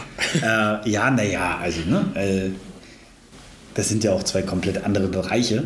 Ähm, ich glaube, witziger halt einfach, wenn ich mir das äh, so anschaue, wie, wie aus dem Nichts, wenn man sich mal auch so mit der Geschichte von Katapult oder generell den Leuten auseinandersetzt, wie aus dem Nichts halt einfach sowas gemacht wurde, wo ja jeder gesagt hat, mach das nicht da und bloß nicht so. Und einfach mal, ach, ich scheiß drauf, ich mach das genauso, wie ihr mir das halt nicht sagt. Das finde ich halt einfach unfassbar gut. Das ist ja auch wie, wie bei mir manchmal so dieses Peter Pan-Syndrom. Ich mache einfach das, worauf ich Bock Ja. habe. Und wenn es klappt, ist super. Wenn nicht, ist halt, ich habe es probiert. Und das alleine hat meine tiefste Sympathie und meinen, meinen absoluten Bewunderungsfaktor. Ähm, genau. Und ich glaube, dass das ein paar Ideen durchaus uns als GFC auch gut tun würden, einfach mal unkonventionell zu denken. Wenn ich alleine jetzt so auch an euch denke, was ihr euch hier den Hintern aufreißt mit äh, den Social Media Sachen, ist das ja einfach der blanke Wahnsinn, wie ihr das, wie ihr das mittlerweile aufgezogen habt. Ähm, und halt einfach so ein riesen Profit für den GFC, für den gesamten GFC, ähm, was total bewundernswert ist. Und ich glaube, dass, dass wir von solchen Ideen, von solchen innovativen Sachen viel mehr brauchen. Wenn ich mir halt überlege, was die da jetzt auch so alles aufbauen, ähm, aus dem Nichts, ne, finde ich das echt unfassbar gut und unfassbar charmant. Ähm, und sollte auf jeden Fall irgendwie, wenn es in irgendeiner Art und Weise möglich ist, ähm, mit einer Kooperation oder mit gegenseitiger Unterstützung durchaus äh, intensiviert werden. Ähm, also wer schöner ist oder was schöner ist, welche Institution schöner ist, das kann ich nicht so sagen. Ich, wie gesagt, Katapult ist witziger. Ähm, aber natürlich äh, bin ich vereinsaffin und würde äh, dem GFC natürlich dann für mich persönlich in meinem Wirken äh, die höhere Bedeutung zusprechen oder spreche ihm auf jeden Fall die höhere Bedeutung Dankeschön. zu. Ähm, genau, also von daher würde ich da tatsächlich gar nicht, äh, mich gar nicht entscheiden wollen, sondern sogar wollen, dass das beides noch enger verzahnt wird. Ich glaube, das wäre so mein heimlicher Traum. Da sind wir sehr gespannt. Ähm, und du bist ja, wie du schon sagst, ja jetzt eben hier in diesem Verein und wie gesagt, wie bist du eigentlich hergekommen? Das ist ja die Frage. Und die hat nämlich auch Fleischi gestellt. Was hat dich denn überhaupt dazu bewogen, aus dem schönen Ribnitz nach Greifswald zu wechseln? Ja, Denn also da warst du ja beim- Trainer. bei, beim Thema Schönheit und äh, dass das relativ ist. Okay. ja, als, als Städtchen ist das ja wirklich ganz nett. Ne? Ähm, aber da hast du auch irgendwie nach zwei, drei Mal irgendwie alles gesehen, manchmal. Ne? Wobei Ja. ich ja auch nicht der Stadt wegen da war. Ähm, um die Frage zu beantworten, ähm, ich hatte irgendwann mal, während ich glaube gar nicht der C- oder B-Lizenz, B-Lizenz müsste das gewesen sein, mit Stefan Caro zusammen die Lizenz gemacht. Und da haben wir uns das erste Mal, glaube ich, so ein bisschen ja, beschnuppert und hatten die eine oder andere äh, Geschichte zusammen. Ähm, dann hat Stefan ja bei Hansa ähm, alles mit aufgebaut und ist da ja noch weiter nach oben geschossen und ich war dann in Ribnitz oder bin in Ribnitz geblieben. Und irgendwann ähm, haben wir den zweiten Artikel beim DFB Trainermagazin veröffentlicht von äh, Ribnitz aus. Ähm, und ja, Stefan ist dann, glaube ich, gerade frisch nach Greifswald und hatte dann die Zeitung oder die Zeitschrift auf dem Tisch und blätterte durch und sah dann, oh, was, der Oklitz, der hat schon wieder irgendwas da geschrieben. Hm, ja, okay, wir suchen irgendwie noch Trainer, ich rufe mal an. So, das war, glaube ich, Frühjahr 2020 muss das gewesen sein. Dann hat er mich angerufen und gesagt, so, wie sieht's aus? Oder erstmal geschrieben, er weiß ja, dass ich nicht telefoniere. Äh, hat dann erstmal geschrieben und dann, äh, ob ich mir das vorstellen könnte oder ob ich jetzt mh, so extrem am Großfeld hänge, ob es eine Männermannschaft sein muss und wie auch immer. Ähm, und dachte ich mir, nö, also ich muss jetzt keine Männermannschaft zwangsläufig trainieren, aber halt Großfeld wäre schon cool. Also Ja. So Kleinfeld, weiß ich nicht, müsste ich mich erst reindenken, reinarbeiten. Und äh, war dann letztendlich so, dass ich ja, dann gesagt habe, ja klar, also wir können uns gerne mal treffen. Brauchen wir, brauche ich ein paar Informationen. Greifswald ist ja noch nicht gerade um die Ecke. Und dann haben wir uns mal kurz ausgetauscht dazu, was er sich so vorstellt, was ich mir vorstelle. Und hat es relativ gut gematcht und dann ja, kam die Entscheidung, äh, das Abenteuer anzugehen. Ich glaube, in Ribnitz war ich zu dem Zeitpunkt schon vier Jahre, vier oder fünf. Also für meine Verhältnisse auch eine relativ lange Zeit. Ähm, und irgendwann, ja, glaube ich, nutzt sich ja auch alles ab. Ne? Also wenn du da immer das gleiche Team hast oder die gleichen Leute, dann wird es auch irgendwann langweilig wahrscheinlich. Und für mich war halt einfach der große, große Faktor, ähm, nochmal in einem ganz anderen Setting zu arbeiten. Ähm, auch nochmal nicht für alles zuständig zu sein, das, oder für vieles. Es war in Ribnitz dann halt der Fall, dass ich dann auch zusammen mit Steffen Klauke, der das auch echt überragend da macht, ähm, vieles übernommen habe. Und hier bin ich halt wieder back to the roots quasi als Trainer äh, und nicht als, als Mädchen für alles mit zuständig.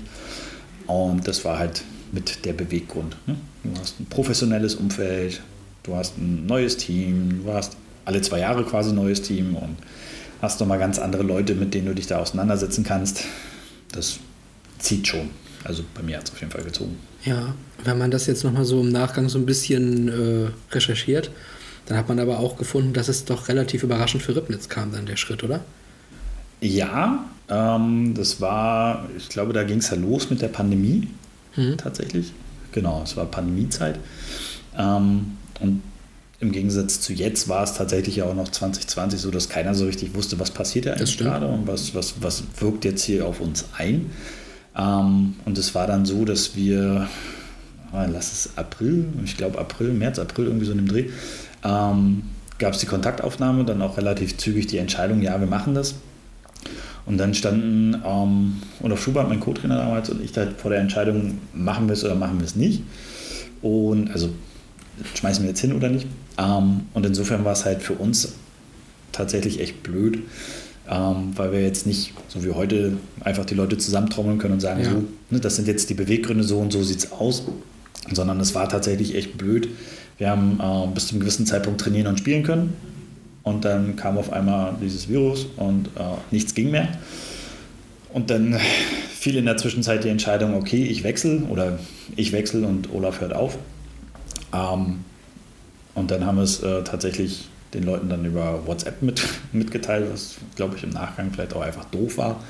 Ähm, aber zu dem Zeitpunkt ähm, für mich die schnellste Möglichkeit war, das zu kommunizieren. Ja. Also klar hätte man jetzt mit ein bisschen Abstand, ähm, weiß ich nicht, ob man vielleicht einen Videoanruf hätte machen sollen, ne? aber ich meine, das ist vor zwei Jahren hat da, glaube ich, kein Schwein dran gedacht, dass man sowas vielleicht mal machen sollte. Nee, das war ja wirklich, das ist da nochmal so richtig geboomt. Richtig. Ne? Und ähm, deswegen war es halt über WhatsApp. Und dann die Mitteilung. Ähm, ja, das war tatsächlich, glaube ich, überraschend, weil es auch zu dem Zeitpunkt keine, keine Anzeichen gab. Also ich selber habe damit ja auch gar nicht gerechnet. Ähm, habe auch lange überlegt, okay, wem erzählst du jetzt davon? Machst du jetzt irgendwie die Leute, die es irgendwie betrifft, irgendwie heiß und sagst, oh, ich habe ein Angebot und hm. Und habe dann immer gesagt, naja, letztendlich ist es erstmal meine Entscheidung und ich würde da schon gerne erstmal für mich in Ruhe, ohne jetzt von außen beeinflusst zu werden, für mich eine Erkenntnis gewinnen, möchte ich das, möchte ich das nicht. Und ich will nichts machen, weil ich jetzt irgendwem verbunden bin oder weil ich irgendwie was mache, weil ich dem Team oder so einen Gefallen tun will, weil dann Ja. ist das nachher relativ schnell aufgebraucht und wird nachher nur irgendwie vorgeworfen, so, oh Jungs, ich bin jetzt aber wegen euch geblieben, jetzt könnt ihr doch hier nicht so einen Scheiß machen. Ja. Das wollte ich halt auch nie und habe mich dann halt, wie gesagt, für das Abenteuer entschieden und bin da auch nach wie vor echt glücklich und zufrieden. Und wie gesagt, so im Nachgang, ja, war es auf jeden Fall, äh, also ich glaube, wenn jetzt die Situation gewesen wäre, dann hätte man auf jeden Fall das Team nochmal zusammengetrommelt oder wie auch immer, aber letztendlich war es mein zweiter Vereinswechsel, glaube ich, als Trainer. Beim ersten konnte ich tatsächlich relativ früh, als ich nach Ribnitz bin, von, von Rostock aus, konnte man das auch kommunizieren. Das war halt ne, klar und deutlich. Und äh, ja, jetzt war es halt tatsächlich, glaube ich, auch nicht nur für mich, sondern auch für die anderen in der Form äh, überraschend. Ähm, vor allen Dingen glaube ich auch, dass beide aufgehört haben. Ich glaube, das war Ja. auch nicht so für jeden äh, zu erwarten. Ich glaube, dass einer aufhört, ja, damit hat man vielleicht noch irgendwie gerechnet, aber dass beide das dann gemacht haben. Aber gut, ist halt die Entwicklung. Ne? Man möchte ja vielleicht auch mal das ein oder andere Neue dann erleben. Ja, Olaf Schubert wollte sich auf seine Comedian-Karriere konzentrieren. Ja, ich, mir ist irgendwie zehn Jahre später eingefallen, dass die ja beide genauso gleich heißen. Und als ich das dann begriffen habe, habe ich das immer ganz anders irgendwie wahrgenommen. Dachte, hä, du bist da rein optisch und auch so als Typ her gar nicht so wie der andere Olaf. Also das war immer sehr witzig. Äh, genau, aber Ribnitz hat ja nach äh, ein oder anderthalb Jahren, wo es ein bisschen chaotischer lief, jetzt auch äh, mega gut performt und stehen ja auch, glaube ich, in der Landesklasse oben mit dabei. Also von daher haben sie sich ja auch gut gefangen. Viel Erfolg dahin auf jeden Fall noch Genau. weiterhin. Ähm, ja, und du hast ja schon gesagt, dann bist du ja hier in den Jugendbereich gekommen. Mhm. Und da würde Fleisch nämlich auch mal gerne wissen, wo siehst du denn eigentlich so die Unterschiede zwischen dem Männer- und dem Juniorentrainer? Zwischen Männer- und Junioren-Trainern. Wahrscheinlich in der Arbeit. Ich denke mal so, wie wir das meinen. Ne? ich glaube, die Frage wäre jetzt für mich einfacher zu beantworten, wo der Unterschied zwischen Jugend und Männer, Trainingsinhalten oder generell Art und Weise vom Training ist. Aber ich glaube, als Trainer, puh, ich glaube, das hängt auch ganz stark davon ab, in welchem Niveau wir uns bewegen. ne? Also ich glaube, so der Unterschied zwischen Landesklasse, ähm, ja, Männern und Verbandsliga äh, Jugend, der ist vielleicht gar nicht so groß. Wenn ich so an, an bestimmte taktische Sachen denke, da hatten wir auch in Ribnitz den einen oder anderen Fall, wo halt einfach ja, bestimmtes taktisches Wissen vielleicht nicht so ausgeprägt war. Ähm, aber ich glaube auch, das ist mir vorhin auch wieder eingefallen, ich glaube, als Jugendtrainer besteht für mich die Aufgabe noch viel mehr darin, halt einfach auf die, auf die grundlegenden Sachen noch mehr zu achten. Also ob das technische Sachen sind oder ob, ob das halt einfach äh, spielpraktische Sachen sind. Also sie halt nicht mit Taktik komplett zu überfrachten. Das war dann ja irgendwann im, im Herrenbereich, wo klar war, die werden sich taktisch, äh, technisch jetzt nicht weiterentwickeln. Da müssen wir viel über Taktik machen. Ähm, ist es jetzt ja noch die Möglichkeit, die Jungs äh, im, im zweiten goldenen Lernalter irgendwie nochmal zu pushen und halt einfach zu sagen, okay, ich gebe dir technisch nochmal einen Impuls mit. Und ähm, dadurch wirst du halt ein besserer Spieler und die Taktik ist halt noch ein zweiter Strang nebenbei.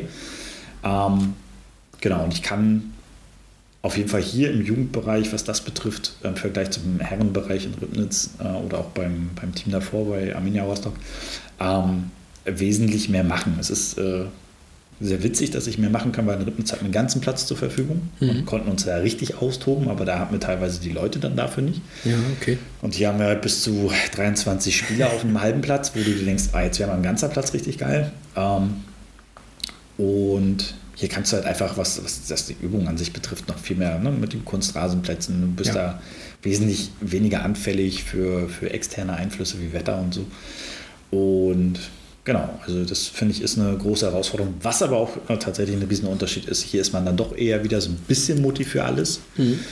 Das hast du beim Herrenteam halt nicht. Ne? Da musst du nicht äh, irgendwie noch gucken, äh, wie kommen die alle weg, sondern da fährt jeder für sich und dann ist gut. Und hier musst du noch teilweise gucken, okay, welches Elternteil könnte nochmal, wie viele Busse brauchen wir. Ja. Also das drumherum ist nochmal ein bisschen anders, aber ansonsten finde ich jetzt auch die Altersspanne gar nicht so weit weg äh, vom, vom Herrenbereich. Außer dass sie halt nicht, also nicht arbeiten. ja, das ist richtig. Ähnelt sich das manchmal doch. Das stimmt. Ähm, wir machen mal direkt weiter. Fünf habe ich noch. ja, ja, alles gut. Äh, wie beurteilst du die allgemeine Entwicklung im Fußball, seit du als Aktiver dabei bist? Das ist ja auch wieder eine sehr große Frage. Wow, das ist ja. Hm. Ich lehne mich mal zurück. Als, seit ich als Aktiver dabei bin, als Aktiver dabei bin ich, oder sagen wir mal so, ich kann mich, was das betrifft, 1998 so ungefähr daran erinnern, dass ich Fußball so richtig wahrgenommen habe. Da glaube ich, war ich das erste Jahr auch in der Bramburg beim FC und da war WM und ich kann mich noch daran erinnern, sie dann zwei Tore gegen Brasilien damals im WM-Finale. Mhm. Das sind so meine ersten Sachen, an die ich mich erinnern kann. Manuel Petit das andere. Ja? Mhm. Hm, siehst du, da hört es schon wieder auf. Aber das waren ja jetzt die Anfänge. Gut. Ähm, wie hat er sich verändert? Dra dramatisch würde ich fast sagen, drastisch dramatisch. Ähm, und zwar einfach in die Richtung, dass es halt einfach viel zu viel geworden ist. Mhm. Also ich musste auch ein bisschen schmunzeln, als es beim Podcast mit Lauer dann darum ging, ja, ich interessiere mich eigentlich gar nicht für Fußball, weiß gar nicht, wer hier noch Großartig, ne? Ja, wo ich mir denke, eigentlich wäre das total geil, sich nicht für Fußball zu interessieren, aber trotzdem Trainer zu sein, was da irgendwie so ein Widerspruch in sich ist, aber irgendwie auch nicht, weil ich könnte ja trotzdem meinen Trainerjob ausführen, ohne dass ich jetzt jeden Tag Fußball gucken muss. Also mhm. was bringt mir auch nichts. Ich erwische mich auch mittlerweile dabei, dass ich Spiele einfach nur nebenbei laufen lasse und irgendwie was anderes mache. Einfach um zu wissen, okay, fällt jetzt ein Tor, fällt kein Tor. Ähm, aber dass ich mich so richtig emotional von dem Spiel abgeholt fühle, abgesehen jetzt von den Barca-Spielen, äh, ist tatsächlich echt äh, selten her. Ich glaube, das letzte, das mich emotional gecasht hat, war tatsächlich Halbfinale oder Finale 2014 äh, der WM. Ich glaube, das war mhm. das letzte Mal, dass mich das emotional wirklich abgeholt hat. Und das ist ja nur auch schon wieder acht Jahre her. Das ist schon echt krass. Und äh, also diese ganze Entwicklung, nicht nur im, im, kommerziellen Profibereich, auch wenn ich mir so angucke, was wir hier selbst in der Verbandsliga so für Entwicklungen haben, wo ich mir auch denke, krass, ja. dreht ihr alle irgendwie durch? Sind wir hier schon im semi-professionellen Bereich oder ja. ist das noch irgendwie Hobby? Und also muss man jetzt wirklich Geld zahlen und muss man jetzt wirklich Wahnsinn.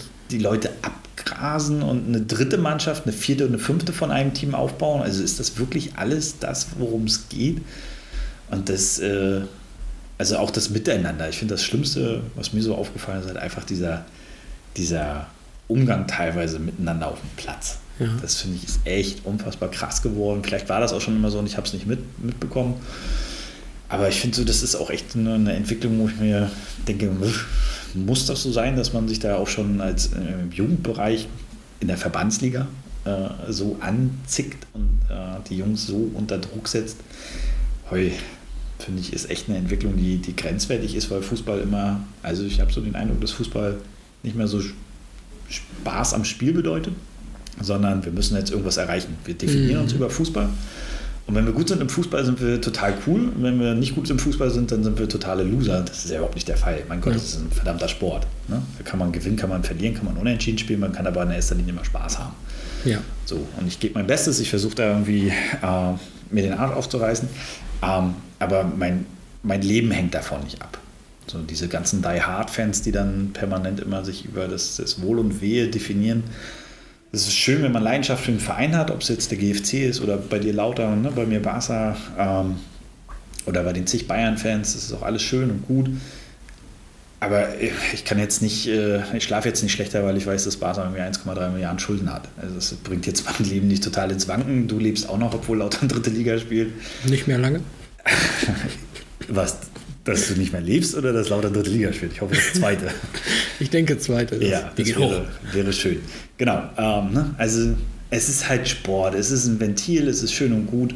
Ähm, aber es gibt so viele andere Sachen im Leben, die tausendmal wichtiger sind. Und ja, wenn, ich da, wenn ich mich halt einfach Samstag um 10 auf den Platz stelle, irgendwo mitten in der Pampa, dann will ich nicht mich damit auseinandersetzen müssen, dass irgendwelche Eltern oder irgendwelche Spieler oder irgendwelche Verantwortlichen da ihren Haschmich kriegen und da mhm. rumpöbeln und Stress machen, wo ich mir denke, boah, dann geh wieder ins Bett oder trink weniger oder mach sonst einen anderen Kram, mach mehr Yoga. Also es verstehe ich nicht, dass es beim Fußball so dominant ist, dieses ganze Krawallige. Ja. Ich meine, das hat man bei anderen Sportarten nicht. Aber beim Fußball, weiß ich nicht. Also ich, äh, schlimmerweise ist es auch bei mir manchmal so. Also wie gesagt, ich kann auch sehr gut pöbeln. Und auch gegen Hansa habe ich mich da zu der einen oder anderen Sache wahrscheinlich hinreißen lassen. Ich sage, ach, weiß ich nicht, ob das so clever war. Ne, aber weiß ich nicht. Ich glaube, dass ich es ja immer noch ein bisschen reflektiert kriege und mich dann im Nachgang vielleicht einmal irgendwie so ein bisschen schäme. ah, macht die Sache nicht besser, aber das, das glaube ich, hat sich echt ganz schön verändert. Ja, also ich war jetzt, bevor wir mit den Frauen am Sonntag losgefahren sind, bin ich noch zu Zähne hier zum Jugendplatz gegangen. Da hat Traktor Chemnitz ein Testspiel gemacht hm. gegen Karthagen. Mit Malte? Nee, nicht mit Malte. Und auch nicht mit dem äh, in der letzten Folge angesprochenen Steve Kurbschereit, der war beim Darts in Riesa. Liebe hm. Grüße. Aber mit René Keder, den ich zum Beispiel kenne. Hm. Und auch Sebastian Ladentin kenne ich noch. Ähm, und ich war einfach zum Quatschen da. So, ich wusste, dass der Keder nicht spielt, deswegen ein bisschen quatschen. Und du hast einfach da wieder so dieses Lockere und die haben einfach nur ein bisschen gekickt. Mhm. Ich meine, die haben, die gehen ja auch auf, auf den Sonntag um 10 Uhr nicht dahin, um jetzt, äh, weiß ich nicht, was für, für wie du sagst, Haschmilch zu kriegen oder sowas. Mhm. Einfach ein bisschen locker kicken. Und dann gab es da so ein, so ein, Tor, da ist der Ball hoch in Richtung äh, Tor von Karlshagen geflogen. Der Torwart wusste nicht genau, was er machen soll. Sprang dann letztlich doch. Der Ball prallt gegen Pfosten, von da an die Rücken des fallenden Torwarts und Eigentor. Mhm. Und ich habe auch gleich gesagt, dafür bin ich hier. Ich bin nicht hier wegen was weiß ich was, ne? Sondern einfach nur, um sowas dann zu sehen und mich einfach darüber zu beömmeln. Ja. So, für den in dem Moment ist natürlich, oh ja, okay, kacke, dass mir das jetzt passiert ist, ne? Aber der weiß es ja auch. Er, ähm, er spielt jetzt auch nicht, um Bundesliga irgendwann zu erreichen, ne? Ja. Das ist einfach nur ein bisschen Spaß haben. Und ja, ich habe Spaß an solchen Sachen, deswegen gehe ich auch mal gerne zur Kreisliga. Das habe ich in Berlin schon gemacht. Ja. Da siehst du auch mal sowas. Deswegen, also es, es, soll Spaß machen. Ne? Und klar, der Erfolg ist sicherlich auch ab, einer gewissen, ab einem gewissen Level wichtig. Ähm, aber auf der anderen Seite, wie gesagt, zum Erfolg komme ich halt nicht nur durch harte Arbeit, sondern auch, es muss mir halt Spaß machen. Und wenn ich da den Spaßfaktor halt nicht darin finde, dass ich halt einfach eine schöne Zeit auch habe, ne, sicherlich klar, es muss, Stress gibt es immer, ist gar kein Thema. Aber wie gesagt, manchmal habe ich so das Gefühl, dass das einfach nur noch ein Ventil geworden ist. Wenn es beruflich oder privat mal nicht läuft und dann wenigstens beim Fußball gut läuft, dann ist es schön, aber wenn es da auch nicht läuft, dann kriegt man den geballten Frust ab ich denke, hä, ich habe doch mit deinem Leben sonst gar nichts zu tun. Ich meine, ich genau. sind jetzt hier, um gegen dich sportlich anzutreten und dann ist er gut. Äh, lass, uns da, lass uns da einfach Spaß haben. Lass uns duellieren auf, auf äh, sportlichem Wege, aber wir müssen doch jetzt hier nicht irgendwie in welche Sachen abdriften, die total quer gehen. Also genau. Da hoffe ich, dass zumindest auch da wieder so ein Schritt zurück gemacht wird und Fußball nicht als, als Medium genutzt wird, um in seinem Leben was zu erreichen, sondern halt als, als Ausgleich genutzt wird um halt einfach seiner Leidenschaft nachzugehen und zu gucken, wie weit man kommen kann mit dem, was man bringen kann. Hm. Wie weit man kommen kann. Wie weit ist es denn so mit Barcelona gekommen? Denn auch eine Frage dazu ist gekommen. Wie gefällt dir die Entwicklung deines Herzensvereins FC Barcelona? Oh, jetzt gerade ja wieder echt gut. Also tatsächlich nach dem Sieg gestern gegen Bilbao. Ähm, ja, es lief echt viel verkehrt. Ähm, ob das jetzt nur durch den Präsidenten war oder durch den Trainer, äh, sei mal dahingestellt persönlich finde es total gut, dass Messi nicht mehr da ist. Da kann ich mich ja auch mal ein bisschen outen. Ich glaube, dass es halt immer besser ist, nicht von einem Spieler so abhängig zu sein, so wie es Barca ja gemacht hat. Nicht nur finanziell, sondern halt auch einfach sportlich. Ähm, und ich finde die Entwicklung, wenn ich mir angucke, okay, deswegen ja noch ein bisschen älteres Kaliber, wenn ich dann Araujo hinten sehe oder Gabi im Mittelfeld oder Sturm, je nachdem, ist es halt einfach eine mega gute Truppe, die danach wächst. Und okay. äh, finde, dass da jetzt in den letzten Monaten auf jeden Fall die richtigen Entscheidungen getroffen wurden sind und ähm, bin ja so ein bisschen schockverliebt in, äh, in Gabi, weil das einfach mega, also wenn ich mir den so angucke und denke, der ist 17, der könnte hier theoretisch noch bei uns mitspielen mhm. und der nimmt die da auseinander und haut sich da rein, als ob es keinen Morgen gibt. Und der hat einfach Bock. Und der hat einfach Bock zu spielen, der hat Spaß daran. Und das, äh, finde ich, sieht man dem auch an. Oder auch Pedri und wie sie alle heißen, Nico. Und bei Gabi finde ich noch total lustig, als wir letztes Jahr ähm, nach Torszenen gesucht haben für äh, Vereinsentwicklung, Konzept und so weiter. Äh, haben wir auch geguckt nach Beispieltoren und da habe ich mir das U19-Spiel äh, von Barca gegen ähm, so ein Dorfteam da angeguckt, das wurde bei Barca TV übertragen. Ähm, und da wurde Gabi eingewechselt als 15- oder 16-Jähriger. Und das wurde auch von den Kommentatoren so gesagt, ja, und jetzt ein Spieler aus der U17, der jetzt das erste Mal U19 spielt, wurde eingewechselt und mega gehypt. Und ein halbes Jahr später hat er sein Debüt in der äh, ersten Mannschaft gegeben. Dachte ich, hey, den hast du doch vor kurzem noch irgendwie im Internet oder total wackeligem Stream gesehen, wie er ohne Rückennummer vor 20 Zuschauern spielt und jetzt auf einmal spielt der Champions League. Und wie krass ist das denn? Also, das ist schon echt mega beeindruckend. Aber wenn du halt für das brennst, was du machst, dann ist das, glaube ich, auch der logische Weg, wenn du halbwegs talentiert bist. Mhm. Dann, ja. Und ich glaube, dass, wie gesagt, der Weg, also das Tal ist durchstritten, möchte ich meinen. Ich glaube, Champions League Quali sollte machbar sein. Vielleicht geht in der Europa League sogar noch ein bisschen mehr nach dem Sieg gegen Neapel. Jetzt geht's Prager, glaube ich, ne, als nächstes. Äh, nee, Galatasaray. Galatasaray, okay. Genau. Da siehst du, wie weit ich aktuell vom Profifußball weg bin. Ja, ich ich habe hab- noch, ich muss auch dazu sagen, Gabi äh, TKKG, ja, aber sonst. Rücken Nummer 30, geiler Typ. Okay. Kann ich, äh, also wirklich unfassbar krass mit 17 Jahren. Der ist auch echt nicht größer als ein Ü-Ei. Also relativ klein, aber also Wahnsinn. Wirklich ein absolutes Genie. Und ich finde, dass er, der schwankt immer so ein bisschen zwischen, okay, ich kriege den Ball und alles ist gut, oder ich breche dir halt das Sprunggelenk. Es ist Ja. immer so, eine, so ein schmaler Gerad des Wahnsinns bei ihm. Aber ich finde das total faszinierend, dass er sich gegen die ganzen Rambos da durchsetzt und ohne Rücksicht auf Verluste in die Zweikämpfe geht. Es ist scheißegal, ob der schon dreimal die Champions League gewonnen hat, der andere oder nicht. Das interessiert ihn nicht. Und sowas finde ich halt, also so, ein- so ein Monsterspieler ist der absolute Wahnsinn. Wie gesagt, Ja. mit 17. Und du hast dann Piquet hinten, der Weltmeister und zigfacher Europameister ist und im Training, glaube ich, auch äh, das ein oder andere Mal die Leidenschaft zu spüren kriegt von dem im Zweikampf. Also das finde ich schon echt beeindruckend. Da ziehe ich absolut meinen Hut vor. Schmaler Grad des Wahnsinns. Ja. Ich bleib dabei, ich brauche irgendwann Christophs Freimanes in dem Podcast. Ähm, kommen wir mal weiter. Drei Fragen habe ich noch und ich gucke gerade mal so auf die Uhr. Äh, Training ist nicht mehr fern. Ja, Arian ist ja da. Ah, stimmt auch wieder. Und der ist Und die der beste erste Viertelstunde machen die Jungs ja eh ein ganz normales Programm, wo wir nicht dabei sein müssen. So. Aber dennoch, dennoch, ne, wir sollten uns ein bisschen sputen, vielleicht noch die drei Fragen durchzukriegen. Und da ist die erste dieser drei letzten Fragen. Welcher Trainer hat dich denn beeinflusst? Oh, äh, ich muss ja jetzt Trainer nehmen, die ich äh, tatsächlich live hatte, ne?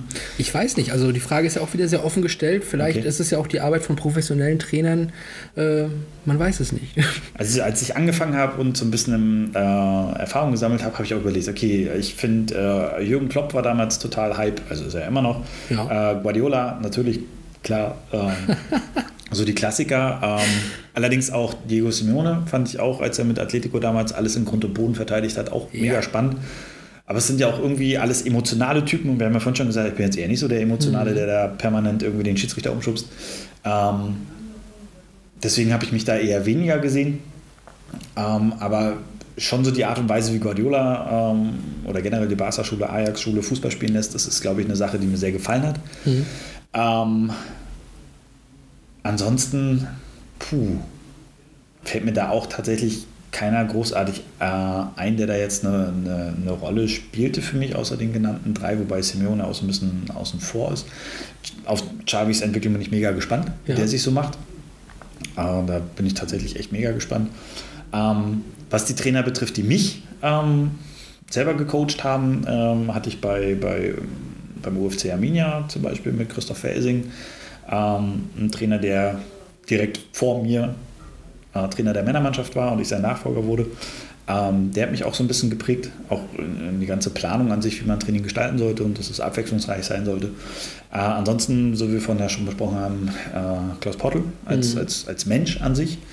Ähm, Genau, ansonsten hatte ich ja gar nicht so extrem viele Trainer. Ich kann mich noch an zwei, drei Leute aus Neubamburg erinnern, ob das jetzt ein Jens Maas war, der als Typus her so eher das Raubein war, oder Sven Juncker, der ähm, damals äh, in Neubamburg, glaube ich, mein erster Trainer sogar war, ähm, der das auch geschafft hat, sehr professionell zu arbeiten, der übrigens, glaube ich, auch sogar Lehrer war oder ist Ah, siehst du? ähm, der aber auch so eine totale Respektperson war. Ähm, wen hatte ich noch? Mario Passo war, glaube ich, mein erster Trainer, der so Kumpeltyp war. Hm. Ja, aber von denen habe ich auch gar nichts mitgenommen, weil ich halt einfach überhaupt nicht aufnahmefähig für, für solche Sachen war. Ich äh, muss auch mal schmunzeln, wenn äh, bei der Spielervorstellung oder Spielerinnenvorstellung immer dann steht, ja, und der hat mich total geprägt. Äh, da war ich tatsächlich überhaupt nicht aufnahmefähig, um einfach zu verstehen, was die machen. Mhm. Und jetzt auch, was, was äh, gesagt wurde, ja, und jetzt im Nachgang verstehe ich das. Nö, verstehe ich immer noch nicht, weil ich überhaupt nicht mehr weiß, was sie damals gemacht haben. Ne? Ich war auch als Teuter sowieso mal ein bisschen außen vor. Äh, habe mich da mit taktischen Dingen gar nicht so sehr auseinandergesetzt. Ich stand in der Kiste und habe geguckt, dass die möglichst wenig Dinger da einschmeißen. Ähm, das habe ich versucht und alles andere hat mich gar nicht interessiert. Aber genau, die genannten drei von vorhin und dann tatsächlich von meinen Jugendtrainern war es aus menschlicher Sicht auf jeden Fall Klaus Pottel. Und im Herrenbereich ja, hatte ich Christoph Helsing und Jörg Schimmel. Der war bei Großplasten Trainer. Hm. Da habe ich es mal so ein bisschen wahrgenommen, weil ich dann auch raus aus dem Tor bin und irgendwie alles spielen musste. Okay. Das war mal ganz spannend. Ähm, genau, und da habe ich, glaube ich, so ein bisschen auch mitgenommen, wie kann man jetzt so eine Mannschaftsansprache halten. Aber das war halt auch so ein Mensch, ne? auch nicht wesentlich größer als ein Ü-Ei. Ähm, so ein bisschen Napoleon-Syndrom manchmal, wie das bei kleinen Menschen äh, leider Gottes ist. Äh, aber es war ein total geiler Typ, weil er halt auch der hat auch gebrannt für seinen Job und der hat auch wirklich Feuer gemacht und Gas gegeben und war auch in der Warmut, glaube ich, bei den Männern mal irgendwie vorne mit dabei. Äh, da habe ich mir so ein bisschen mitgenommen, wie man halt einfach so ein Team versucht taktisch nach vorne zu bringen. Ja, aber das ist dann vielleicht auch eben der Punkt. Also Emilia Schnobel und äh, die hatte Gutzeit hatten es ja gesagt und die haben dann ja da auch schon so ein bisschen Trainerrollen übernommen, hm. von kleineren dann meistens und sowas. Vielleicht ist es halt so, wenn du so genau so einen Trainer hast, der das so auf dich rüberbringen kann, dass du dann auch anfängst, das einfach ein bisschen mehr aufzusaugen und überhaupt zu bemerken. Hm. So, und dann dich dafür zu interessieren. Und das hat bei den beiden ja zum Beispiel auch geklappt. Ne? Ja. ja, also ich denke, das wird dann immer so ein bisschen typabhängig natürlich sein. Ne? Ja, ähm, also ich versuche halt immer das Beste von allen irgendwie zu, zu finden und dann so ein bisschen auf meine Kenntnisse runterzubrechen und zu klauen. ähm, ja. so, und damit versuche ich so ja. Erfolg zu haben. Da finde ich es auch ganz interessant, dass du ja, du sagst Klopp, Guardiola, Simeone mit ein bisschen Simeone raus, da so ein bisschen außen vor. Hm. Die nächste Frage, was ist denn deine Spielidee? Heavy Metal, Fußball wie Klopp oder Ballbesitz wie Guardiola? da kennt dich jemand. Ja, glaube, Flashy war, äh, also ist ja mein Physio eigentlich so äh, ein bisschen und äh, da haben wir auch ein bisschen gefachsimpelt. Ähm, ich glaube weder noch. Ich glaube, dass für mich eigentlich so das Geile ist, ähm, dass wir Elemente vom Ballbesitz Fußball mh, mm, mit Heavy Metal paaren. Also wenn man das mal musikalisch runterbricht, gibt es ja auch ne, Heavy Metal meets äh, Classic zum Beispiel, mhm. wenn ich da so an das eine Metallica-Album denk, äh, denke ich glaube, sowas ist halt einfach geil. Das, äh, die technischen Fähigkeiten für Ballbesitz, Fußball gepaart mit der Mentalität von Heavy Metal. Das wäre so für mich das, das äh, die idealste Spielphilosophie. Ich glaube, was wir hier momentan eher implementieren, geht eher so in die Richtung Heavy Metal. Ähm, obwohl die Jungs, glaube ich, eher so aus dem Rap-Sektor kommen. Müsste man mal gucken, was das für eine Spielweise wäre. Alles so Hip-Hop. Ja, wäre wahrscheinlich viel über Individual Geschichte, viel Individualtaktik, Dribbling und so weiter. Was wer, ja ist der, wer ist der Hip-Hop-Trainer? Puh, gute Frage. Ja, müsste man mal eine Umfrage. Also vermute ich, wenn ich so ab und zu mal hinhöre, was die Jungs vorm Spiel hören, äh, bin ich ja manchmal gewillt, Beethoven oder Bach anzumachen, um meine Ohren mal ein bisschen zu äh, entlasten. Aber dann, glaube ich, sind die Jungs nachher irgendwann einfach total neben der Spur. Das wollen wir auch nicht. Ja. Ah, wir können es ja mal probieren. Genau. Pokalfinale. Beethoven. Gucken, was passiert. Genau. Ähm, genau, also von daher, wie gesagt, die Kombination würde ich ziemlich cool finden, aber ich glaube, ein bisschen einfacher ist es natürlich, äh, Heavy Metal Fußball zu implementieren. Hm. Gut, dann bleibt nur noch eine Frage übrig. Ich weiß nicht, ob ich Barcelona jetzt rausnehmen muss, aber äh, die Frage stelle ich einfach mal so, wie sie hier steht. Welche Mannschaft bzw. welchen Spieler würdest du gerne einmal trainieren? Uff. Also Mannschaft ist ja klar. So. Kaiserslautern. Ja, genau, die Frauen. Haben die es, eine Frauenmannschaft? Wir haben keine Frauenabteilung, aber es gibt in Kaiserslautern einen äh, reinen Frauenfußballclub. Achso, na gut, dann ist das ja schon mal ja, abgefrühstückt. So eine Sache weiß, der gehört da natürlich. ja, ich dachte mir, den Ball spiele ich mal kurz rüber. Ja, danke. Ähm, verwandelt.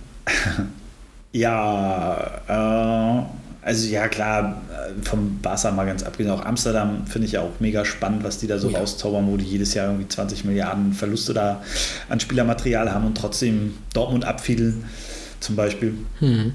Und das völlig zu Recht. Aber jetzt irgendwie auswärts in der Liga gestern verloren haben, 2-1, wo ich mir auch denke, okay, krass, was ist da bei euch los? Ähm, puh. Also tatsächlich glaube ich, Gabi als Trainer zu haben, wäre mega spannend. Ich glaube, weil der mir mehr beibringt als ich ihm. Okay. Ähm, aber einfach so als Typus, dass man halt wirklich so ein Kampfschwein da hat und sagt, ey, mach mal das, das, das und wir machen jetzt die Übung. Das glaube ich wäre halt einfach mega spannend, wie, wie, wie so, ein, so ein Typ halt einfach tickt. Ne, Der Ja. wirklich die perfekten technischen und äh, körperlichen Voraussetzungen damit bringt, um, um durch die Decke zu gehen. Ähm, ich glaube, ganz spannend wäre es auch tatsächlich, mein absoluter Lieblingsspieler aller Zeiten war immer Jari Liedmanen. Wer kennt ihn nicht? Finnische Legende. Richtig. Barcelona gewesen, auch mal noch kurz am Ende bei Hansa Rostock. Ich glaube, bei Ajax war der auch, ne? Ja, sogar bei Liverpool. Ja. Genau, bei Ajax zweimal, glaube ich sogar. Ähm, und am, an meinem Geburtstag, glaube ich, wurde damals der Wechsel nach Rostock bekannt gegeben. Uh. Es war ein mega Highlight. Aber wenn man sich das mal so anguckt, finde ich das echt einen krassen Werdegang von Amsterdam zu Barca, zu Liverpool, zu Amsterdam, zu Hansa irgendwie. Das ist schon echt, also wenn man das mal aus heutiger Zeit dann so sieht, dann denkt man sich auch krass. Ja, das stimmt. Was ist da so schiefgegangen dem Jahr?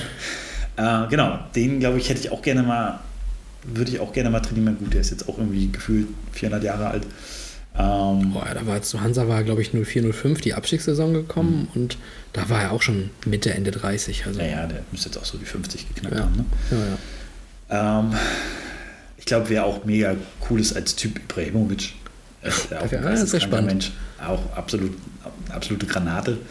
Ähm, ja, aber ich glaube, wenn ich mich festlegen müsste, tatsächlich aus heutiger Zeit, die man auch noch trainieren kann, dann wäre es tatsächlich Gavi, Petri, so die Ecke, alles, was Mhm. so an jungen Spielern da hochkommt. Ähm, jo. Gut, da haben wir Barcelona und junge Spieler von Barcelona. Haben wir, glaube ich, oft genug betont jetzt, die Ja, Leidenschaft. ich, glaub, ich glaube, ja, ich glaube, das wissen die Leute jetzt noch mehr, als dass Kaiserslautern die beste Abwehr der Liga ist. So, Jo. in diesem Sinne, Steven, sind wir so langsam am Ende angekommen. Ich freue mich, dass wir, äh, dass wir die, das einrichten konnten, dass du es einrichten konntest. Ich denke, wir haben hier sehr, sehr viel Inhalt heute gefüllt. Bin mal gespannt, wie lang die Folge am Ende genau geworden ist. Wo liegt der Rekord? Bei, Bei also Knecht, ne? Knechtel hat es halt wirklich raus, ausgereizt. So, ne? okay. Also deutlich über zwei Stunden, ich glaube zwei Stunden 13 oder sowas. Die Folge hatte ich tatsächlich noch nicht. Oh, aber die ist sehr empfehlenswert. Ja, nee, das sind sie ja alle. Deswegen Ja, ich, muss auch immer, ich muss auch immer schmunzeln, wenn es heißt, oh, heute ne, äh, beste Folge, so nach dem Motto. Ich meine, hä, eigentlich sind doch alle Folgen immer total gut. Aber so muss man es verkaufen. Ja gut, das stimmt. Heute haben wir den besten U17-Trainer. Danke. Gut, aber zwei, wieso lachst du da so? Ich freue mich. Also 2 Stunden 13, glaube ich, werden wir nicht geschafft haben. Nee, die haben wir nicht geschafft. Also, ne, wir gucken mal, wo es am Ende landet. Ich denke mal, wir haben die zwei Stunden nicht ganz geknackt.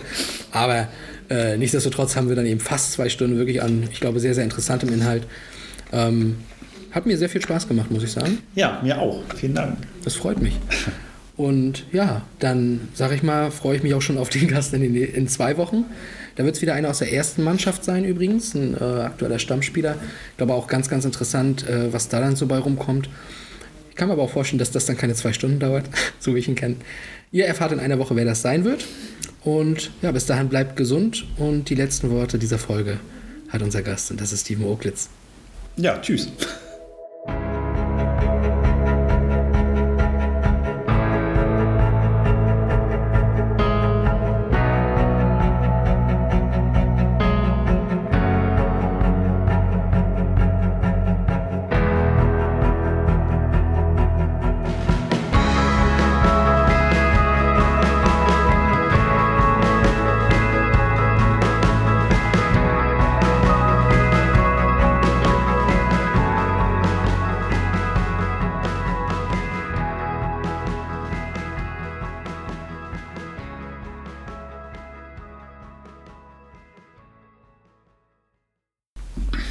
Gespannt, wie nachher die Endzeit ist. Bis wann hast denn du Zeit? Also wann musst du quasi zu... Ja, also ich glaube, die Jungs kommen immer so gegen Viertel sechs. Ah, oh, Also deswegen da. haben wir, alles glaub gut. ich, Okay. da haben wir, glaube ich, keinen Stress. Aber wir können direkt weitermachen, wenn du möchtest. So gut, dass du abgeschlossen hast. Ich sag's immer wieder. Björn sagte noch, wenn er abschließt, dann werden die schon merken, dass da ein Zettel dran liegt. Stimmt. Krass, wie man auf sowas mal nicht achtet, ne? Ja, es ist so. Das ist tatsächlich sehr faszinierend.